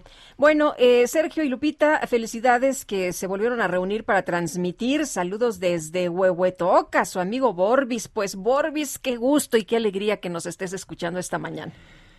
Son las nueve de la mañana con tres minutos. Vamos a un resumen de la información. Desde Palacio Nacional, el presidente López Obrador presentó tres pares de monedas conmemorativas que se van a poner en circulación para conmemorar los 200 años de la independencia de México. Y el presidente López Obrador y el canciller Marcelo Ebrard entregaron la condecoración de la Orden Mexicana del Águila Azteca al general de brigada italiano Roberto Riccardi por su colaboración para recuperar piezas del patrimonio cultural de México. Se otorga porque el general de brigada Roberto Riccardi ha ejercido un liderazgo muy activo en apoyo para la salvaguarda y devolución del patrimonio sustraído ilícitamente de nuestra nación. Ejemplo de ello es la reciente recuperación de 17 piezas arqueológicas que se pretendían subastar en Italia el pasado 16 de septiembre de este año. Con motivo de la Jornada Mundial del Migrante y el Refugiado, el Papa Francisco pidió a la comunidad internacional construir un mundo cada vez más inclusivo. El presidente del Consejo de Ministros de Perú, eh, Guido eh, eh, Bellido, advirtió que se podría nacionalizar el yacimiento de gas de Camisea en la región pues en la región de Cusco si la empresa concesionaria a cargo de su explotación no acepta negociar el reparto de utilidades. En una noche oscura de terrible tempestad, allá en Sacazonapan empezaron a gritar.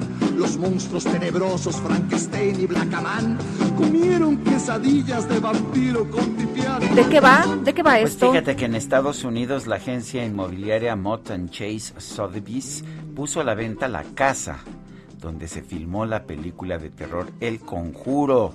El costo, un módico 1.2 millones de dólares. El diario The Wall Street Journal informó que esta propiedad fue adquirida en 2019 por Jen y Corey Heinzen, una pareja fanática de los fenómenos paranormales. Sin embargo, decidieron venderla tras haber experimentado sucesos extraños como una aparición de cuerpo completo. O sea, no nada más la cabeza.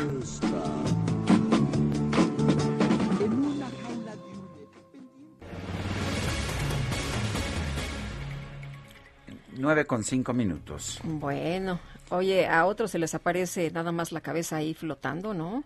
Pero bueno, pues eh, estos de fantasmas de cuerpo completo. Bueno, eh, vamos a continuar con la información. Este domingo, la Unidad de Inteligencia Financiera informó que Kirill Todorov, el presidente de la Federación Mexicana de Natación, fue vinculado a proceso por delito de peculado. Y Nelson Vargas, empresario del deporte, gracias por platicar con nosotros esta mañana. Buenos días.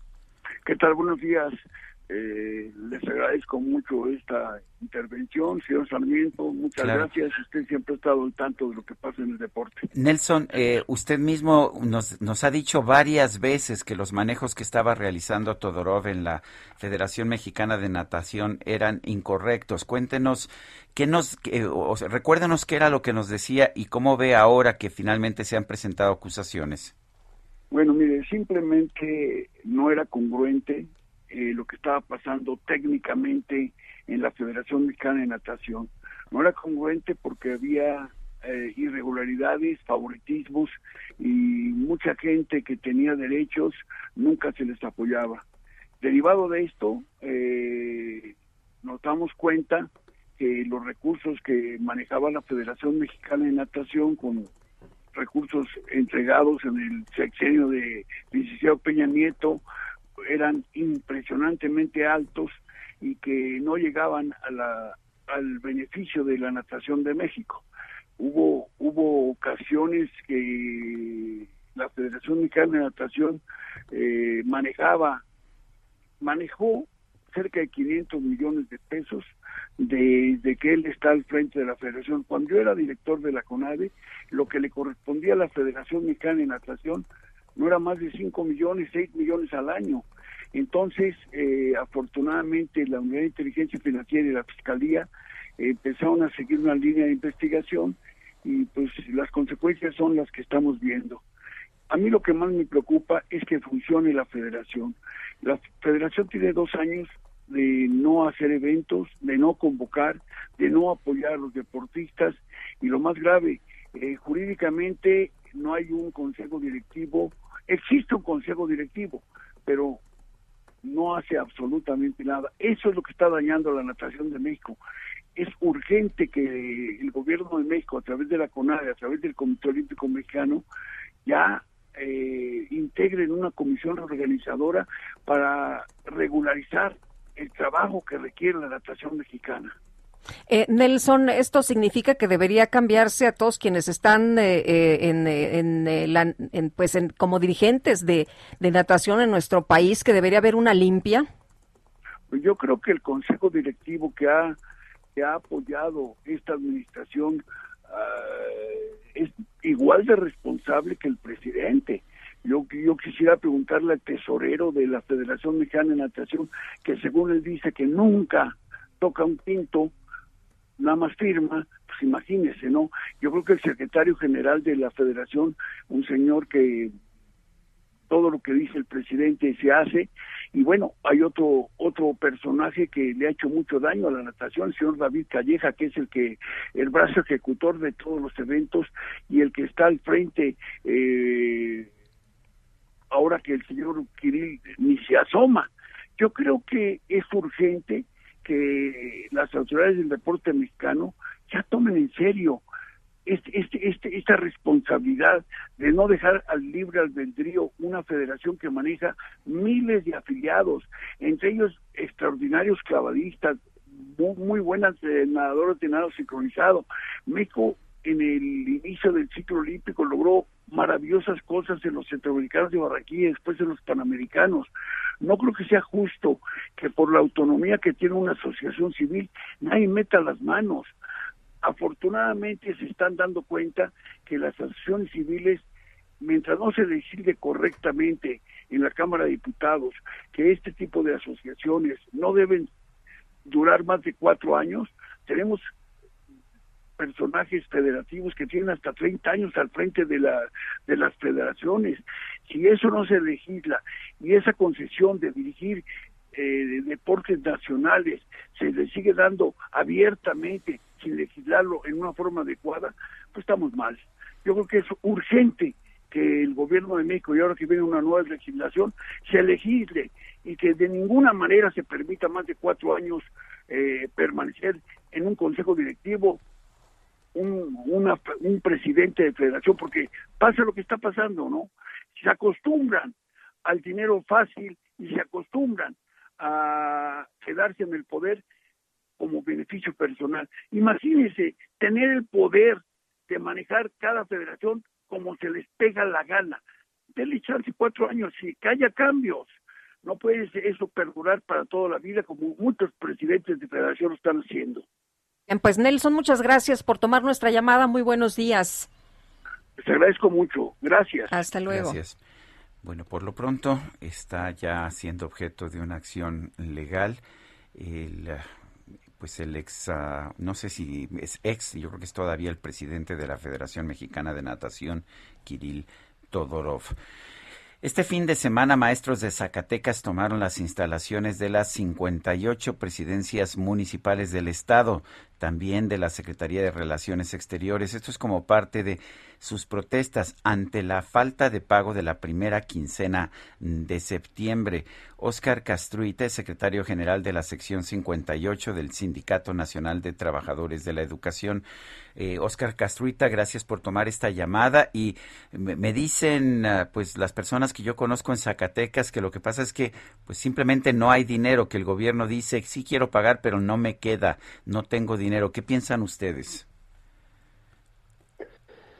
Mire amigo, expresarte que llevamos días en el reclamo justo de lo que por derecho nos corresponde como sindicatos, no solo es el Sindicato Nacional de Trabajadores de la Educación, sino los sindicatos burócratas del gobierno que representamos a más de 25 mil trabajadores y que no se ha pagado la quincena 17, la primera de septiembre, no se ve por dónde se pueda pagar la quincena 18, así lo ha expresado el señor gobernador, el licenciado David Monreal Ávila, y tampoco se ha pagado las pensiones devengadas ya por derecho en el marco de la ley vigente en el estado de Zacatecas a los pensionados y jubilados.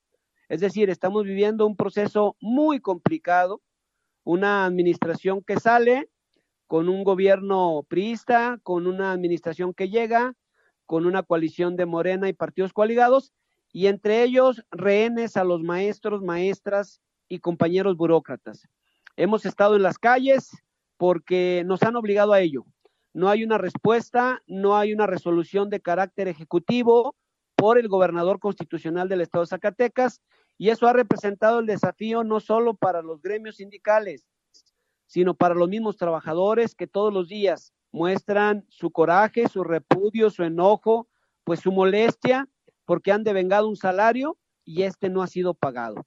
El tema es que el señor gobernador expresa que no hay los recursos para pagar nómina y que pues en tanto no haya la respuesta de la federación, no hay con qué pagarle a los miles y miles de trabajadores. Estamos en un problema crítico, pero por supuesto nosotros expresando y manifestando a la sociedad en general que estamos cumpliendo, pero pareciera que al gobierno en turno no le importa que los maestros regresen a sus escuelas, ni tampoco que sus burócratas cumplan con su obligación en las diferentes instancias del gobierno de, del estado de Zacatecas. Está convocando usted a una, Oscar, está convocando usted a una movilización eh, para que no se lleve a cabo un evento ahí en el Palacio de Convenciones. Así es. Nosotros, a falta de respuesta del señor gobernador y en una falta de atingencia eh, con los líderes sindicales, con los gremios, convocamos el día de hoy no solo a paralizar los 58 municipios, sino a paralizar el evento que estuvo programado de la Semana Nacional de Acceso a la Información y Transparencia. Hemos recibido y hemos estado atentos en la ciudad de Zacatecas y quiero expresarlo por este medio a nivel nacional, que hemos recibido una amenaza de una comisionada zacatecana, paisana nuestra, Julieta del Río, donde expresa que habrá todas las eh, condiciones en contra del sindicato y en particular de su servidor. Le expresamos a la funcionaria pública de carácter nacional. El CENTE es pionero en el tema de transparencia. La sección 58 del CENTE ha suscrito un convenio en el Estado para ser pionero en Zacatecas. Y los recursos no están ocultos, no están opacos. Así que digo, a falta de respuesta del gobierno, los miles de compañeros y compañeras están hoy en las instalaciones de Ciudad Administrativa y del Palacio de Convenciones, donde se estaría llevando a cabo este evento. ¿Qué lamentamos además de la amenaza personal? Lamentamos mucho que sin tener el gobernador constitucional del estado, su gabinete completo, sin tener un secretario de gobierno, haya en el lugar convocado a cientos de compañeros y compañeras de las organizaciones policíacas para llevar a cabo el evento en contra de la manifestación y de las voluntades del pueblo de Zacatecas y en especial de los trabajadores que todos los días dan su mejor esfuerzo para el gobierno del Estado. Entonces, eh, es una realidad complicada, pero lo que solicitamos de manera extraordinaria, y así lo hemos hecho pública una y otra vez, es que la obligación del patrón en el Estado tiene nombre y apellido, se llama el licenciado David Monreal Ávila, gobernador constitucional, y él es nuestro patrón como trabajadores burócratas al servicio del gobierno del Estado de Zacatecas. Y hoy, siendo 27 de septiembre, 12 días después de haberse pagado la nómina, no se ha hecho. Es una agresión, es un atentado contra la integridad de miles y miles de familias y además es un atentado contra los derechos humanos porque el salario y las pensiones de los compañeros les sirve, les ayuda para resolver sus necesidades más apremiantes del día a día y hoy no lo pueden hacer. Así que lamentamos mucho la postura y exhortamos a todos los órdenes de gobierno para que intervengan en esta realidad tan complicada, tan cruda que vivimos en Zacatecas. Gracias, Oscar Castruita, por conversar con nosotros. Oscar Castruita es secretario general de la sección 58 del Sindicato Nacional de Trabajadores de la Educación. Son las 9 de la mañana con 18 minutos. Sergio Sarmiento y Lupita Juárez. Bueno, y está con nosotros en vivo y a todo color también esta mañana Mariano Riva Palacio. ¿Cómo estás? Qué gusto saludarte. Querida Lupita, ¿cómo estás? Muy buenos días. Querido Sergio Sarmiento, pues después de un año de prácticamente de pandemia. No nos veíamos, ¿verdad? No nos veíamos, ya estamos aquí con la fortuna de trabajar nuevamente y estando en vivo aquí en la cabina del Heraldo Radio.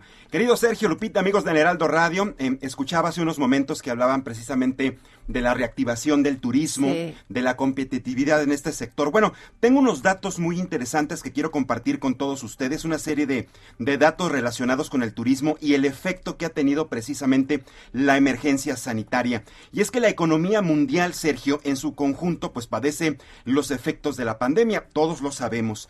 Es en esta situación, Lupita, que el turismo pues ha sido uno de los sectores más afectados. Por ejemplo, se estima que será hasta finales del 2024 precisamente lo que sería 2023 y prácticamente todo el año 2024, cuando empecemos a ver una recuperación en los niveles del turismo en nuestro país. Niveles que teníamos incluso semejantes al 2019. Esta previsión la da a conocer el Instituto de Investigaciones Económicas de la UNAM. Después del desplome de la actividad durante el año pasado, dicen hasta hoy se registra un despunte, pero no es un despunte nada espectacular. Sí hay crecimiento, hay viajes, pero todavía la cantidad no es la que se tenía hace dos años. En parte la recuperación es alentada por la vacunación contra el COVID-19 y las estrategias que han venido manejando algunos países en, en, en Sí, hay países que te en cuarentena, ¿no? Que dice, a ver, ¿quieres venir? a ver, te, echas 15 días, me das tu certificado de vacunación, dos dosis, y no, no vas a, viajar a ningún lado hasta que pasen estos, eh, eh, estos días, ¿no? Exactamente, por eso dicen que la reactivación o los niveles pues, que teníamos en México, por lo menos en el 2019, podrían tardar dos años o más, los mismos niveles que teníamos antes de la pandemia. Incluso de acuerdo con la ONU, la mayor crisis de la historia de turismo que se tiene registrada en nuestro país fue eh, precisamente hace más de 100 años. Para este año, entre enero y mayo, Sergio, la llegada de turistas internacionales fueron 85% inferiores mm. a las del 2019. Sí, 2020 obviamente la gente estaba estábamos confinados, la gente no salía de viaje, por eso se tienen estos niveles tan bajos de participación en este sector y las que se tienen, por ejemplo, del 2020, un 65% inferiores a pesar de un pequeño repunte en mayo de este año, Lupita, la aparición de las nuevas variantes del COVID y las constantes imposiciones que se tienen en algunos países por restricciones todavía, pues han hecho que el turismo interno esté recuperándose a un ritmo superior a comparación de los viajes internacionales. Es decir, la gente en México está viajando más al interior del país que hacia el exterior, porque en algunos sí piden los certificados de vacunación y en algunos países específicamente con determinadas marcas de vacuna. Y si te tocó la Sputnik o si te tocó eh, la Sinovac o eh, no la, la, Cancino, Sputnik y Cancino no te dejan entrar a ciertos países. Sobre todo de Europa. Ahora, les voy a compartir, Sergio, otros datos eh, interesantes que da a conocer la Organización Mundial del Turismo. Tú también tienes otros datos. Tengo otros datos, los voy a compartir con todos ustedes. Esto los da directamente la Organización Mundial del Turismo. Estima que en el número de viajeros en 2020 fue 73% menor al 2019, algo similar a lo que dábamos hace unos cuantos minutos. Es decir, aproximadamente mil millones de turistas mil millones de turistas dejaron de viajar ese año. La gente pues no tuvo movilidad y por lo tanto las divisas o recursos generados por esta actividad pues tuvieron una caída espectacular precisamente en ocasión del Día Internacional del Turismo. Por eso estamos hablando de este tema aquí con ustedes. En ocasión con este día, los expertos recuerdan que México es uno de los eh, principales países receptores de actividad turística. Por ejemplo, en el 2019 estábamos en el séptimo lugar a nivel mundial con captación de divisas y captación de turistas nacionales y extranjeros. Ya no les quiero decir en qué lugar estamos en estos momentos. Nos imaginamos. No, por esta caída tan estrepitosa. Antes de la emergencia sanitaria, el turismo alcanzó 1.500 millones de, de, llegadas a nivel mundial, rebasó las estimaciones de la OMT y generó aproximadamente 3 billones de dólares. También generó el 10% de los empleos en el mundo y significó el 32% del valor generado en la economía del Producto Interno Bruto. Es el 8.7% de la activación económica de nuestro país. Es decir, los expertos, ya para terminar mi participación, estiman que para 2023, prácticamente 2024 es lo que quería compartir con todos ustedes, Sergio Lupita, amigos del Heraldo Radio, la reactivación económica, por lo menos los niveles que teníamos de participación, divisas, entrada de dinero, turismo en nuestro país. 2023 2024. Muy bien. Dos años todavía más. Mariano, muchas gracias. Buenos días. Gracias, Lupita. Gracias, Sergio. Y vámonos rápido con Gerardo Galicia. Adelante, Gerardo. Así Sergio Lupita, excelente. Mañana tenemos a manifestantes a las afueras del reclusorio Oriente y es que hace algunos momentos se llevó a cabo la audiencia de eh, quien eh, eh, arrollara a la joven María Fernanda Olivares Poli y también María Fernanda Cuadra. Cabe mencionar que los papás de Poli, quien lamentablemente murió luego de permanecer 21 días en el hospital, han pedido justicia, por supuesto, y, que sea justicia en contra de Diego Elguera y que no se le permita eh, tramitar su amparo y que sea castigado por el delito de feminicidio. En estos momentos eh, los manifestantes se mantienen al exterior de la zona de juzgados del reclusorio Oriente, así que si van a utilizar o van a transitar en los alrededores hay que manejar con precaución, tenemos reducción de carriles y por supuesto la presencia de elementos policíacos. Y por lo pronto, el reporte. Gracias Gerardo Galicia, son las nueve con veinticuatro minutos, regresamos.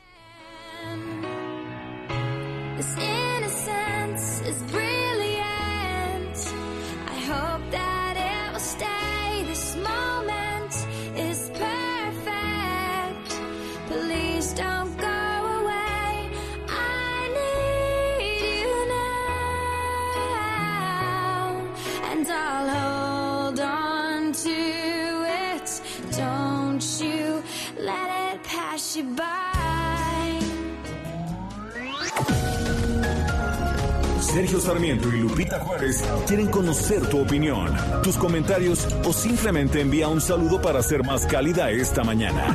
Envía tus mensajes al WhatsApp 5520 109647. Heraldo Radio, la HCL se comparte, se ve y ahora también se escucha. Continuamos con Sergio Sarmiento y Lupita Juárez por El Heraldo Radio. En Soriana sabemos lo que te gusta. En papillas y jugos Gerber etapa 2, lleva 3 por 30 pesos. O en todos los pantalones de mezclilla, compra uno y lleva el segundo al 50% de descuento. Soriana, la de todos los mexicanos. A septiembre 27, aplican restricciones. Aplica en Hiper. He was a boy, she was a girl.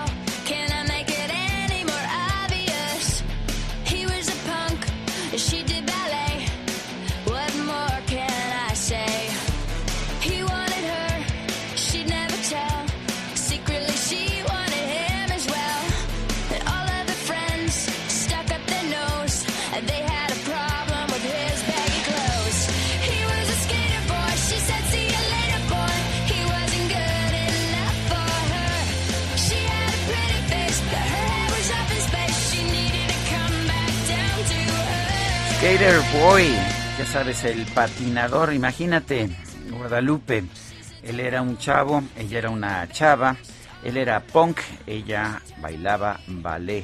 ¿Qué más puedo decirte? Él la quería ella, pero ella no decía nada. Skater Boy, el, el chavo patinador, ¿cómo la ves, Guadalupe? Oye, pues está padre la rola, pero también desde cómo le escribe, ¿no? Es que eight, eight, number eight, Skater Boy. Ah, sí, claro.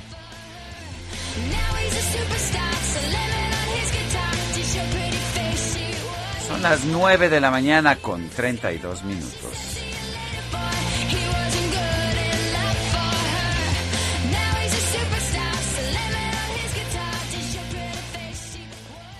En Soriana darle más a tu familia es muy fácil. Lleva papel higiénico Premier de 4 rollos a 19.50 o detergente en polvo 123 de 900 gramos a 15.90 y fabuloso de un litro a solo 17.90. Soriana, la de todos los mexicanos. A septiembre 27. Aplica restricciones. Aplica en Hiper y Super.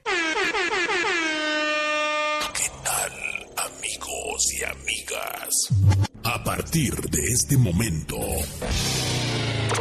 la micro deportiva.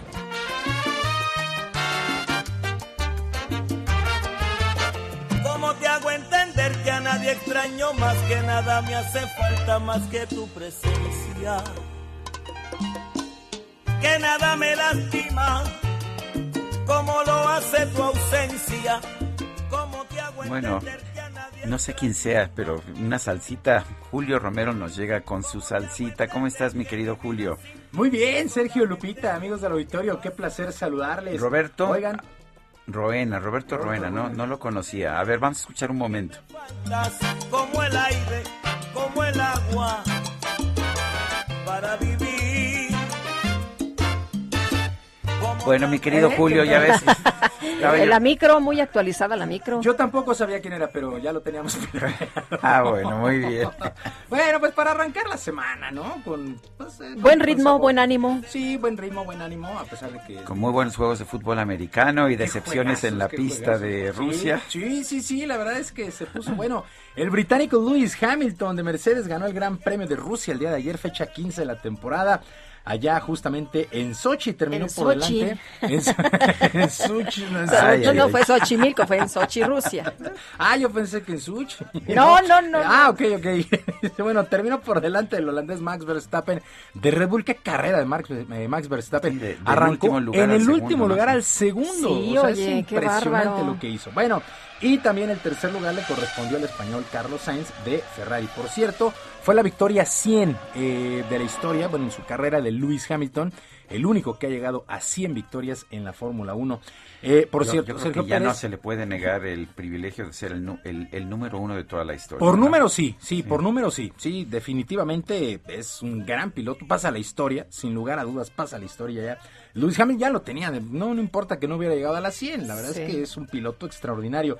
Y Sergio Pérez terminó en el noveno sitio. Sí, hombre. Terminó en el noveno sitio porque pues se tardó en cambiar a Mm. llantas de lluvia y luego su parada en pits duró 8.4 segundos. Oye, ¿qué, güey. qué eso? ¿Qué? ¿Qué Ya- barbaridad? ya nada más con eso, o sea, si hubiera sido de dos segundos como, como había que esperar, pues nada más con eso hubiera estado En ya el podio, En el podio, sí, claro. Bueno, digo, en la Buenos Aires desmontan cuatro en menos. O sea, ¿no? La verdad es que sí fue- estuvo, estuvo bravo ayer lo de, lo de los pits. Bueno, noveno lugar para Se Sergio Pérez. la llanta trasera. Sí, derecha. sí, sí, por eso te digo, en, la- No en las otras sale de volada, ya se la tienen como muy armado, ¿no?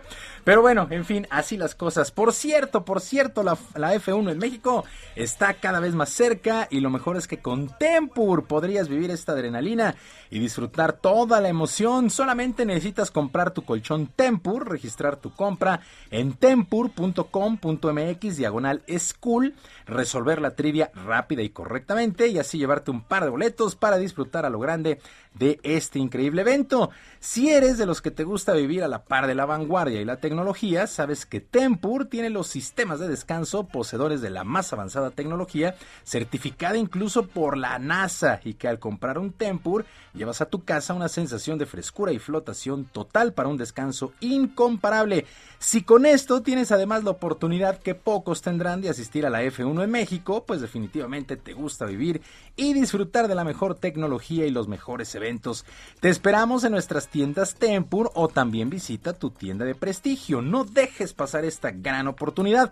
No olvides que con Tempur podrías ir directo a la F1 en México y esta promoción es válida del 9 de septiembre al 31 de octubre de este año del 2021.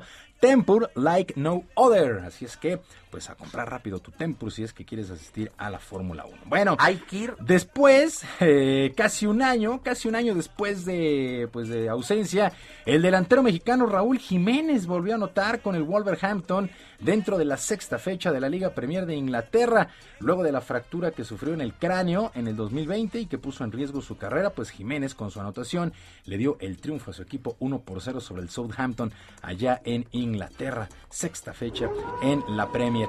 Mientras tanto, en el fútbol mexicano, resultados completos, allá está el Lobo Solitario, fecha 10 del torneo Grita México, resultados completos, Pachuca venció 1 por 0 a Necaxa, Puebla y Cruz Azul empataron a 1, 0-0, Cholos y Mazatlán, el Atlas, que está que no cree nadie, venció 2 por 0 a León. Tigres y Pumas 0 por 0. Y lo mismo 0 por 0 en el Clásico Nacional entre las Águilas del América y las Chivas Rayadas del Guadalajara.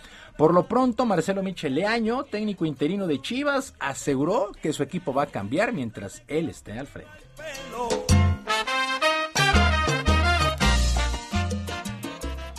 Bueno, yo soy un técnico interino y mientras me toque estar al frente, los partidos que van a ver van a ser partidos vibrantes, van a ser partidos donde vamos a buscar la pelota, donde vamos a buscar que la gente se emocione, se entusiasme, donde vamos a buscar que el equipo también, evidentemente, pueda seguir sumando. En contraparte, Santiago Solari, entrenador del América, lamentó el que en este duelo el uso del VAR, el famoso VAR, no haya sido el correcto ni el adecuado. El tipo se vuelve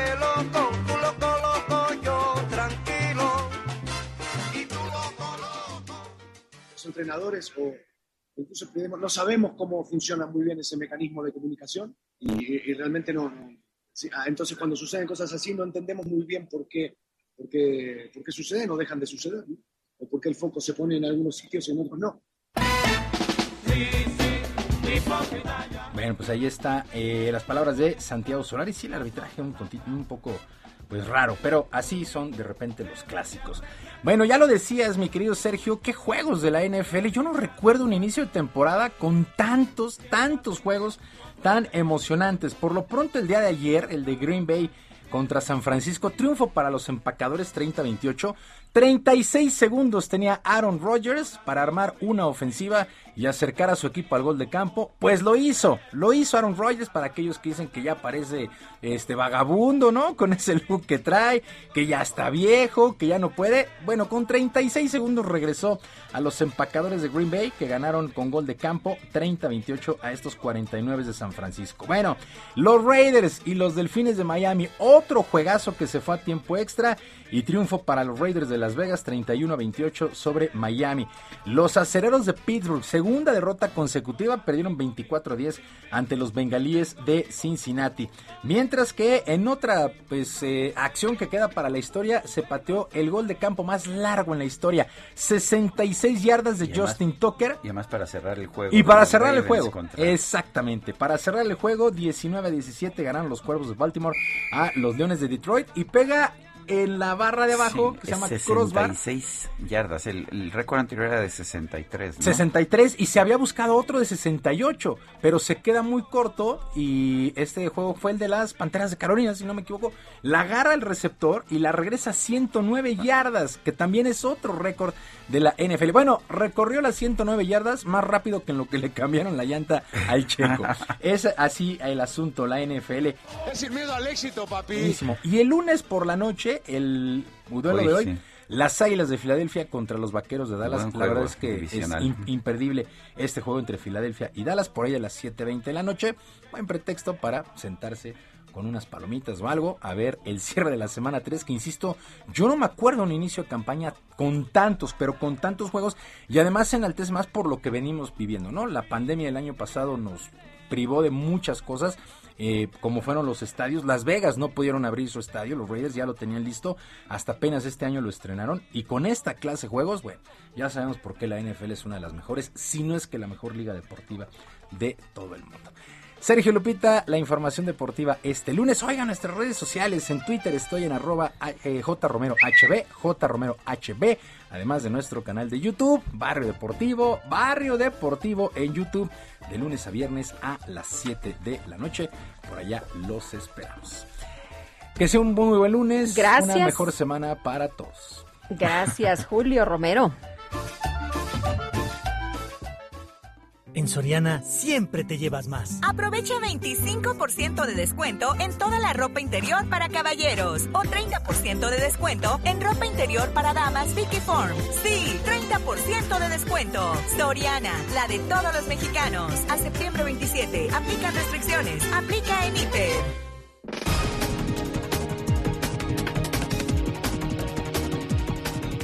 9 con 42 en la conferencia de prensa de esta mañana, Rogelio Cabrera, presidente del Episcopado Mexicano, presentó el mensaje que envió el Papa Francisco con motivo de la independencia de México.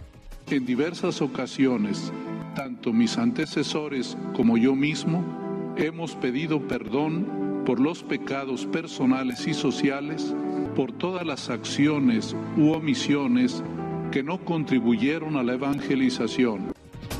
Bueno, y el secretario de la Defensa Nacional, Luis Crescencio Sandoval, confirmó que esta noche en el Zócalo Capitalino las Fuerzas Armadas van a realizar la escenificación de siete pasajes que llevaron a la consumación de la independencia. El Banco de México informó que a partir del próximo 5 de octubre volverá a permitir el acceso del público a su edificio principal, el cual contará con un nuevo museo. Y el líder independentista Carles eh, Puigdemont, el eh, eh, catalán, llegó este lunes a Bélgica tras haber sido detenido en Italia. Su abogado señaló que el próximo domingo regresará a Cerdeña para asistir a una audiencia judicial sobre su posible extradición a España.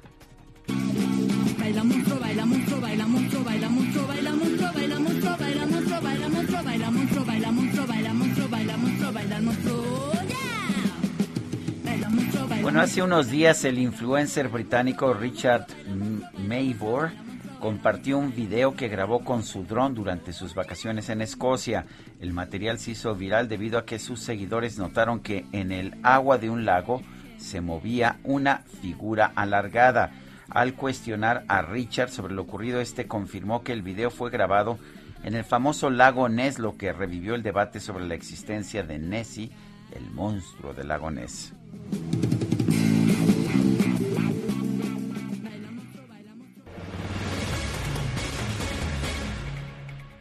Bueno, y este año buenas noticias para los mexicanos porque el muralista Federico Camp viaja a Dubái a realizar el mural más importante en ese país de realidad holográfica. Y Federico, gracias por tomar nuestra llamada. ¿Cómo estás? Muy buenos días.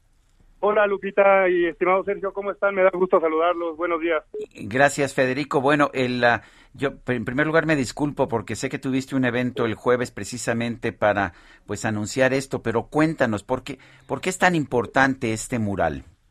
Bueno, eh, es importante por dos motivos. Eh, porque para empezar, yo soy, como tú sabes, filósofo y estoy reflejando la materia prima de, mi obra en, en todos estos murales y obras arquitectónicas que vamos a generar allá.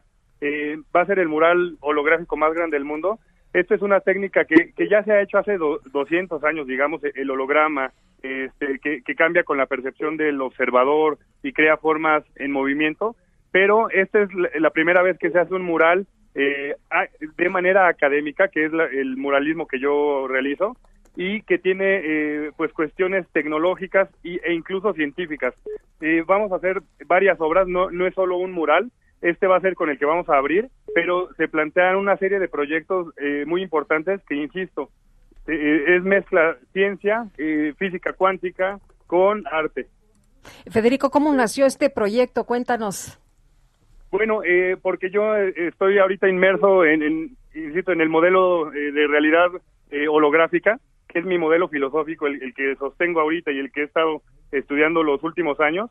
Y entonces, eh, pues estudiando el holograma y, la matriz, la matriz divina y, todos estos temas, pues dije, a ver, ¿cómo lo puedo yo canalizar también al arte, no? Yo, yo no soy eh, ensayista, no, nunca me ha encantado hacer ensayo, entonces pues la manera en la que yo genero la comunicación pues con mi realidad es, es a través del arte. Y entonces fue como eh, mezclé estos dos elementos. Eh, Federico, el, ah, ¿cuánto tiempo llevas como muralista? Eh, mi carrera artística tiene 13 años desde que empecé, eh, desde que me dedico de lleno y como muralista tengo 7 años. Eh, tengo ocho obras este, monumentales en diversos países este, y bueno, pues la idea es continuar y, y generar más realidades como estas. Muy bien, pues Federico, gracias por platicar con nosotros esta mañana, por compartirnos parte de tu trabajo y que sea pues eh, muy exitoso por allá todo. Sí, muchísimas gracias, les agradezco mucho el espacio y pues estaremos en contacto para, para darle seguimiento a estas obras que creo que van a, a ser relevantes. Muy bien, pues estaremos atentos. Hasta luego, buen día. Hasta luego, muchas gracias. La Oficina de Aduanas y Protección Fronteriza de Estados Unidos informó que tras la crisis migratoria se reabrió el puente internacional del río Acuña. Alejandro Montenegro nos tiene el reporte. Adelante, Alejandro. ¿Qué tal? Buenos días, Sergio Lupita. Les saludo con gusto desde Coahuila. Pues ya, como bien lo señalas, eh, bueno, pues ya el pasado sábado se reabrió por completo este cruce internacional del río Acuña, donde, bueno, pues eh, recordemos, se aglomeraron más de 15 mil migrantes haitianos en busca de llegar a Estados Unidos. Y bueno, pues eh, comentar que el sábado se abrió el cruce para eh, los viajes particulares de eh, personas en general, mientras que este lunes a las 8 horas se abrió también para ya el transporte de carga. Fue una semana completa la que duró cerrado este cruce a raíz de esta crisis migratoria como una medida de seguridad que tomó la oficina de aduanas el viernes eh, 17 y bueno pues ahora ya se reabre este cruce una semana después. Hay que recordar que eh, la industria del de, eh, el municipio de Acuña, Coahuila, señaló que se registraron grandes pérdidas a raíz de este cierre, ya que tuvieron que elevar sus costos para eh, pues transportar mercancías de Estados Unidos por otro cruce internacional que es el de Piedras Negras y que está ubicado a 100 kilómetros de distancia de Acuña. Sin embargo, bueno, pues ya con este cruce abierto, pues se reanudan ya todo tipo de operaciones. El gobierno de Coahuila señaló que es una buena noticia precisamente para regularizar ya los cruces y bueno, pues con esto el gobierno de Coahuila también da, da por finalizada la crisis migratoria que se vivió en las últimas semanas ahí en la frontera de Coahuila con Estados Unidos. Montenegro, gracias. Muy buenos días. Y el gobierno de la Ciudad de México espera que la movilización de mañana, donde mujeres saldrán a las calles con motivo de la legalización del aborto, sea pacífica. Y Carlos Navarro, te escuchamos adelante. Buenos días, Sergio y Lupita. Les saludo con gusto a ustedes y al auditorio y comentarles que la jefa de gobierno de la Ciudad de México, Claudia Sheinbaum, espera que la movilización de mañana 28 de septiembre no sea violenta. En esta fecha, mujeres saldrán a las calles de la capital del país con motivo de la legalización del aborto. Escuchemos. Entonces, pues esperemos que sea una eh, movilización en todo caso de festejo y no violenta. Entonces, esa es una y en todo caso pues estaremos preparados si es que hay alguna actividad de, algunos grupos que ut utilicen objetos peligrosos. Y es que distintas colectivas feministas ya lanzaron sus convocatorias para darse cita a las 14 horas del 28 de septiembre en el Monumento a la Revolución y de ahí partir con rumbo al Zócalo capitalino. Algunas calles ya del centro histórico cuentan con tapiales para inmuebles y así evitar que sean dañados. Aún no se define si el Palacio Nacional va a tener tapiales como en anteriores ocasiones. También comentarles que colectivas de personas desaparecidas, madres de víctimas de feminicidio e integrantes de la Brigada Nacional de Búsqueda se dieron cita el sábado en la aún conocida como Glorieta de Colón para transformarla. Como parte de esta transformación y aprovechando el retiro del monumento a Cristóbal Colón, se colocó una silueta morada de una mujer con el puño en alto. Ante ello, la jefa de gobierno informó que van a analizar qué procede en este caso. Escuchemos. Sí, pues no, vamos a revisar. Apenas ocurrió el día de hoy, vamos a platicar con ellas también y ya les estaremos informando. ¿Hay opción de que se quede ese, ese... Vamos a revisar. No quisiera yo adelantarme, acaba de ocurrir y pues vamos a evaluar porque en el momento en que lo definamos y en todo caso, sea allí o en otro espacio, vemos cómo lo resolvemos. Sergio Lupita, la información que les tengo. Muchas gracias, Carlos. Buen día. Bueno, y en, en, un tema en un tema diferente aquí en la Ciudad de México, la línea 1 del cablebús va a ser detenida de manera temporal. Esto lo, lo señaló la jefa de gobierno Claudia Sheinbaum. Dijo que se encuentra en revisión la construcción de una línea de teleférico en la alcaldía de, de Tlalpan. Pero en el caso del cablebús, que ya está, la línea 1, dijo que se había planeado desde el inicio de las operaciones. Es un proceso de mantenimiento que tienen que hacer todos los teleféricos del mundo. Andrés Layú, director de la Secretaría de Movilidad, será el encargado de, brindar los detalles, es lo que dijo la jefa de gobierno. Eh, ya, ya lo anunciará el secretario de Movilidad. Bueno, oye, y hablando de la jefa de gobierno, postea un tuit Ricardo Monreal, el senador de Morena, y dice, nos reunimos con el secretario de Gobernación, Adán Augusto López, y la jefa de gobierno de la Ciudad de México, Claudia Sheinbaum, para revisar la agenda legislativa de la capital. Encuentro amigable, amigable y sincero. No sé por qué pone esto, pero bueno, él resalta esto. La unidad de propósito siempre genera buenos resultados. Pues llama la atención la foto, por supuesto. Está Adán Augusto, que ha sido nombrado como presidenciable, la jefa de gobierno también, y Ricardo Monreal. Bueno, y eh, vamos con Gerardo Galicia en el oriente de la Ciudad de México. Adelante, Gerardo. Y en estos momentos, Sergio Lupita, trabajadores del Poder Judicial de la Federación están tomando el acceso a tribunales del reclusorio Oriente. Están exigiendo el pago de sus vales, también un aumento, el pago de un aumento efectivo prometido desde enero. Por este motivo, comenzaron a salir los trabajadores del Poder Judicial de la Federación, de estas oficinas que se ubican en el reclusorio Oriente, y en estos momentos están tomando el acceso a tribunales. Así que si iban a realizar un trámite, por lo pronto no lo van a poder realizar. Los accesos quedan completamente tomados. Por lo pronto, Sergio Lupita, el reporte. Muy bien, muchas gracias, Gerardo. Hasta luego. Israel Lorenzana, cuéntanos dónde andas. Sergio Lupita, gracias. A través de la México Pachuca hemos hecho un recorrido desde la zona de San Cristóbal Centro y prácticamente hasta las inmediaciones de Indios Verdes. La circulación con asentamientos a la altura del Río de los Remedios. La alternativa, sin duda alguna, Centenario para incorporarse hacia la Avenida de los Insurgentes. El sentido opuesto, la circulación sin ningún problema, es una buena alternativa para nuestros amigos que van hacia la vía Morelos o los que siguen su marcha hacia la vía José López Portillo. Sergio Lupita, la información que les tengo. Israel, muchas gracias. Hasta luego. Hasta luego. Bueno, son las nueve, nueve de la mañana con 53 minutos. Antes de, de, irnos rápidamente, los mercados están subiendo. La bolsa mexicana sube 0.8%, el Dow Jones 0.7%, el Nasdaq sube 0.085%, el peso se encuentra en 20.63 por dólar, en ventanillas bancarias 20.1058 en el mercado al mayoreo. Se nos acabó el tiempo, Guadalupe. Pues vámonos entonces, que la pasen todos muy bien, que disfruten este día y nos escuchamos mañana, que pues eh, aquí los esperamos a las 7 en punto, ya es martes, ¿eh? así que cierren con broche de oro este mes de septiembre. Bueno, pues hasta mañana, gracias de todo corazón.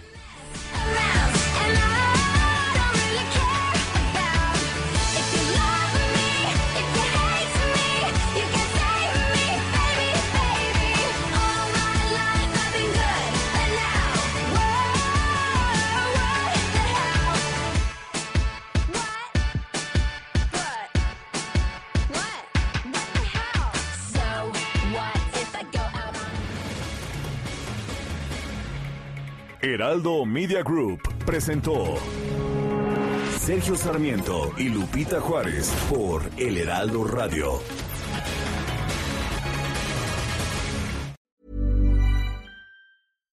Hi, I'm Daniel, founder of Pretty Litter. Cats and cat owners deserve better than any old-fashioned litter. That's why I teamed up with scientists and veterinarians to create Pretty Litter. Its innovative crystal formula has superior odor control and weighs up to 80% less than clay litter. Pretty Litter even monitors health by changing colors to help detect early signs of potential illness. It's the world's smartest kitty litter. Go to prettylitter.com and use code ACAST for 20% off your first order and a free cat toy. Terms and conditions apply. See site for details.